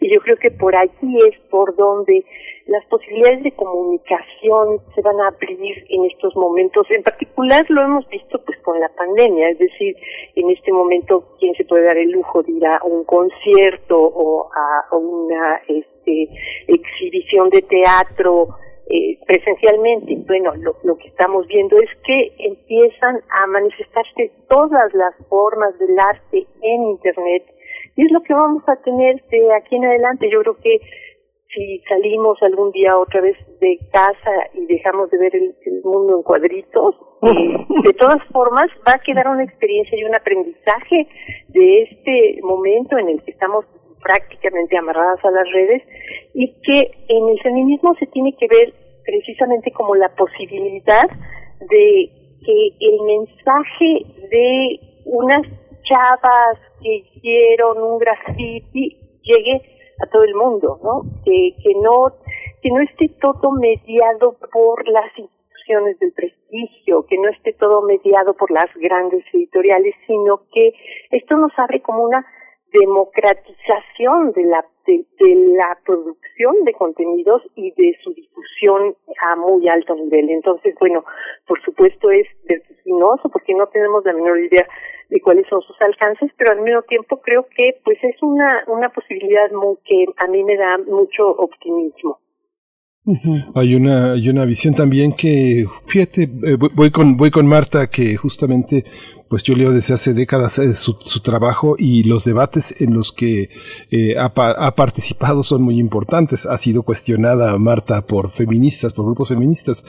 Hay una, hay una parte, hay una exigencia en este, en este mundo de jóvenes de reconocer a los maestros, de fechar las contribuciones. Cuando apareció el libro misógino feminista de Carlos Monsiváis, yo veía la necesidad en la edición de fechar, de fechar muchos de los momentos, porque hay muchos momentos en los que la participación de ustedes ha sido crucial, ha sido muy importante y es importante reconocer la peligrosidad, el momento tan complejo en el que han participado, levantado la voz y señalado y señalado aspectos que merecen estar dentro de las lecturas, de las lecturas del, discurso feminista. ¿Cómo es eh, este trabajo de la memoria, de la reciprocidad y de la gratitud entre generaciones de, pensadores del feminismo, hombres y mujeres, Marta? ¿Cómo lo valoras? ¿Cómo lo ves? Pues yo creo que hay de todo. O sea, yo sí tengo alumnas muy jóvenes que han leído hasta más que yo de mis compañeras, ¿no? También hay un rechazo a priori también de otras jóvenes, ¿no? Porque pues les parecemos unas viejas. Es decir, yo, a mí me cuesta mucho trabajo como hacer un, un solo juicio. Es decir, la, diversidad también está allí, la diversidad entre las propias jóvenes. Hay unas que sí quieren aprender, escuchar, hasta conocer a esas viejas feministas que las antecedieron, y hay otras que dicen, no, todo lo pasado no han logrado nada, nosotras somos las verdaderas radicales, vamos a quemar todo. O sea, ¿qué haces frente a eso? Pues lo que haces es que con las que quieres hablar, con las que quieren hablar, hablas, y las que no te quieren escuchar, pues no te invitan a hablar. Entonces, hay en la propia UNAM distintos este, grupos feministas, no todas las feministas tienen la misma postura, y hay hay dentro del propio feminismo quienes sí se nutren, digamos, del conocimiento, quienes pueden tener una reflexión, insisto, más teórica y no tan visceral. Y por el otro lado, pues yo sí creo que a las jóvenes les ha tocado vivir lo que a nosotros no nos tocó vivir. Es decir, cuando nosotras salíamos a marchar a las calles, aunque éramos 20 locas, ¿verdad? Nunca tuvimos miedo de que nos secuestraran, no había el nivel de violencia que hay ahora. Digo, tú sabías que pues de repente si te ibas tardecito a cierto tipo de colonias podías pasarla mal un ratito, pero no había esta cosa tan ominosa, el clima ominoso que están viviendo hoy las y los jóvenes en nuestro país, ¿no? Esto que José Manuel Valenzuela llama el juvenicidio, ¿no? Cómo los están matando, ¿no?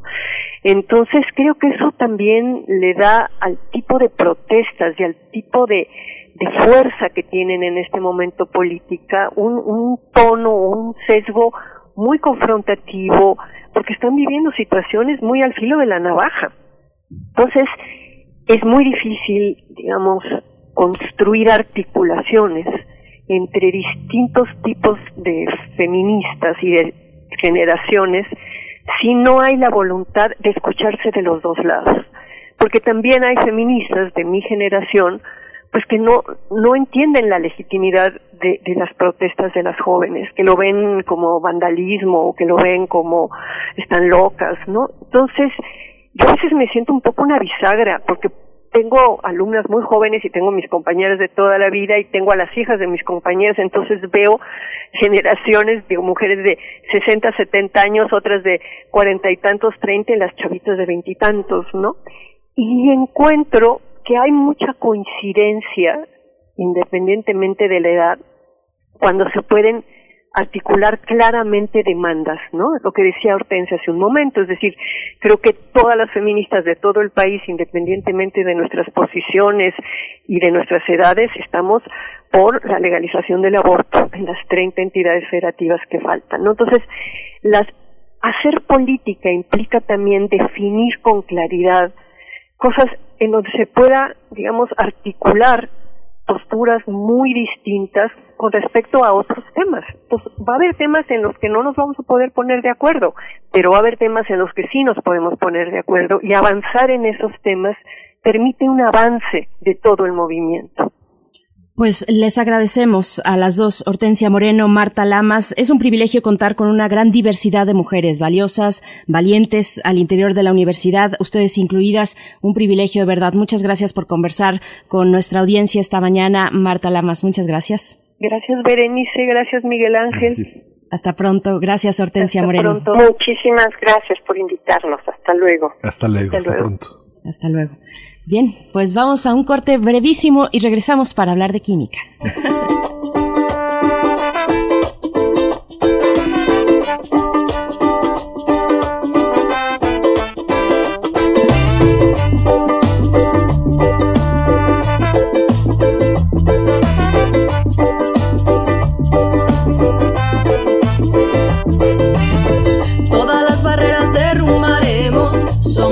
aunque digan somos menos. Somos fieras en esta selva. Con femenina esencia, comprobaremos que sororidad es la respuesta. A través de amor, lucha y coherencia, labramos camino espiritual con la tierra. La luna madre brillante de nuestra marea. Conectamos con ancestras. Primer movimiento. Hacemos comunidad.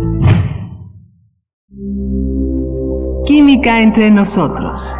Química para todos. Rubidio o el péndulo carmesí es el tema de esta mañana. Cuando hablamos de química de los 150 años de la tabla periódica, bueno, seguimos en ese tema dando, dándole una vuelta a la tabla periódica de los elementos. Doctor Piño Sosa, bienvenido, gracias por estar aquí. ¿Qué, qué tal, Bere? Miguel Ángel, buenos días. Buenos días, doctor. Buenos días. El rubidio es un metal blando de color plateado. Es tan blando que con una espátula se puede cortar en rebanadas. Tiene un punto de fusión de 39 grados centígrados. Esto quiere decir que en un día caluroso se puede derretir y hacerse líquido. O si está uno con fiebre, ¿verdad? También puede uno hacerlo líquido en la mano. El rubidio se ubica en la primera columna de la tabla periódica junto con el litio, el sodio, el potasio, el cesio y el francio. Es decir, pertenece al grupo que se encuentra más a la izquierda. Todos ellos, los metales alcalinos, son extraordinariamente reactivos. Arden espontáneamente en el aire y reaccionan violentamente con el agua. Imagínense, es necesario guardarlos en un baño de aceite para evitar que entren en contacto con el oxígeno y con la humedad del aire. Pero el rubidio es incluso todavía más reactivo que el sodio y el potasio, pues se encuentra debajo de ellos. Hay que recordar que las esquinas, abajo a la izquierda y arriba a la derecha, es donde se encuentran los elementos más reactivos de la tabla periódica, y el rubidio está abajo a la izquierda. Fue descubierto en 1861 por dos grandes científicos alemanes, Robert Bunsen y Gustav Kirchhoff. Ellos hicieron reaccionar la leptodita, un mineral, con cloruro de platino. El producto obtenido lo sometieron a la flama de un mechero y la luz emitida la analizaron mediante un espectroscopio. Lo que encontraron fue un par de líneas rojas que no correspondían a ningún elemento descrito hasta entonces. El maravilloso rojo oscuro de esas líneas los condujo a llamar al nuevo elemento rubidio, por el latín rubilus, nombre con el cual los antiguos designaban al rojo carmesí. Cabe recordar que Bunsen es el creador del famoso mechero que lleva su nombre y que usaron en ese experimento, y que Kirchhoff es el inventor precisamente del espectroscopio. Por cierto, en 1860, o sea, un año antes, ellos mismos ya habían descubierto el cesio. Curiosamente, de los 90 elementos químicos que sí ocurren en la naturaleza, 49 se descubrieron en el siglo XIX. De estos 49, 24, casi la mitad, se fueron descubiertos en la segunda mitad del siglo, y la mayoría de ellos gracias al precioso regalo que nos dejó Kirchhoff, es decir, el espectroscopio. Usos, uh, muchos usos, ¿no? Bueno, no tantos, pero eh, significativos. Por ejemplo, eh, en las fotoceldas, que ya saben que es para convertir energía solar en energía eléctrica, para generar el color púrpura en los fuegos artificiales. En medicina se usa para la tomografía por emisión de positrones. Y bueno, en la datación de rocas. Existen dos isótopos naturales del rubidio, el rubidio 85 que es estable y el 87 que es radiactivo. Este último decae muy lentamente a estroncio 87. Midiendo cuánto estroncio hay y sabiendo que de cada 100 gramos de rubidio, 28 son del isótopo radioactivo, o sea, del 85, se puede calcular la edad de la roca, nada más con esos dos datos. ah, bueno, y otro uso interesantísimo, del cual ya hemos hablado en otra ocasión, es en los relojes atómicos. El spin de los electrones hace que estos sean los imanes más pequeños de la naturaleza. Bueno, pues algunos núcleos también tienen spin y por lo tanto también se comportan como imanes generan un campo magnético que a su vez afecta a los electrones. Esto provoca que los electrones de espines diferentes se separen tantito en energía. Y entonces, irradiando con microondas, se puede lograr que un electrón pase de un estado al otro. Sin embargo, en menos de un instante, el electrón se regresa al estado de más baja energía. Mientras se mantenga la irradiación, los electrones suben y bajan de energía, de nivel de energía. En el caso del rubidio, ocurren aproximadamente 6.800 millones de transiciones cada segundo. Cada segundo, 6.800 millones de transiciones. Es decir, cada tic-tac tarda apenas unas 7.000 millonésima de segundo. Unas 7.000 millonésima de segundo. Por eso son tan precisos los relojes atómicos, por eso son tan extraordinariamente precisos. Ahora, en realidad, los relojes atómicos de cesio son todavía más precisos que los de rubidio. Y por eso es a partir de ellos que se define exactamente la duración del segundo. Sin embargo, los relojes de rubidio también se usan porque son mucho más baratos y pequeños que los de cesio. Una reflexión final. Las líneas características en el espectro del cesio son de color azul y las de rubidio rojas. Dos péndulos, uno del color del añil y el otro de color camesí. ¿Qué más Muchas gracias. Gracias, doctor Plinio Sosa, como siempre, por ponerle hasta poesía a nuestra visión de los elementos químicos. Muchas gracias. Nos encontramos el próximo miércoles. Te deseamos lo, lo mejor. Sí, igualmente. El próximo miércoles aquí estaremos. Muchas, gracias. Pues ya despedimos nuestra hora. Como tú bien decías, Berenice, un adiós, eh, un adiós que es un hasta pronto al doctor Héctor Fixamudio, un hombre de ciencias sociales y humanidades, jurista, un hombre imprescindible en nuestra universidad, que se queda en ella para siempre. Héctor Fixamudio en esta, en, en esta, en esta partida, Berenice. Así es esta lamentable noticia del fallecimiento del doctor Fixamudio. Bueno, hay que darle, hay que revisar, hay que regresar sobre el legado eh, fundamental que dejó el doctor Fixamudio. Ojalá y seguro tendremos oportunidad de hacerlo más adelante. Les agradecemos su escucha, les invitamos a quedarse aquí, a permanecer en Radio UNAM. Mañana nos encontramos a las 7 de la mañana, poquito después de las 7. Gracias a todo el equipo. Gracias, Miguel Ángel Quemain. Gracias. Esto fue Primer Movimiento. El mundo desde la universidad. Radio UNAM presentó Primer Movimiento. El mundo desde la universidad. Con Berenice Camac, el Ángel Quemain en la conducción. Frida Saldívar y Violeta Berber, producción. Antonio Quijano y Patricia Zavala, noticias. Miriam Trejo y Rodrigo Mota, coordinadores de invitados. Cámara Quirós, redes sociales. Arturo González y Socorro Montes, Operación técnica. Locución, Tessa Uribe y Juan Stack. Voluntariado, Isela Gama.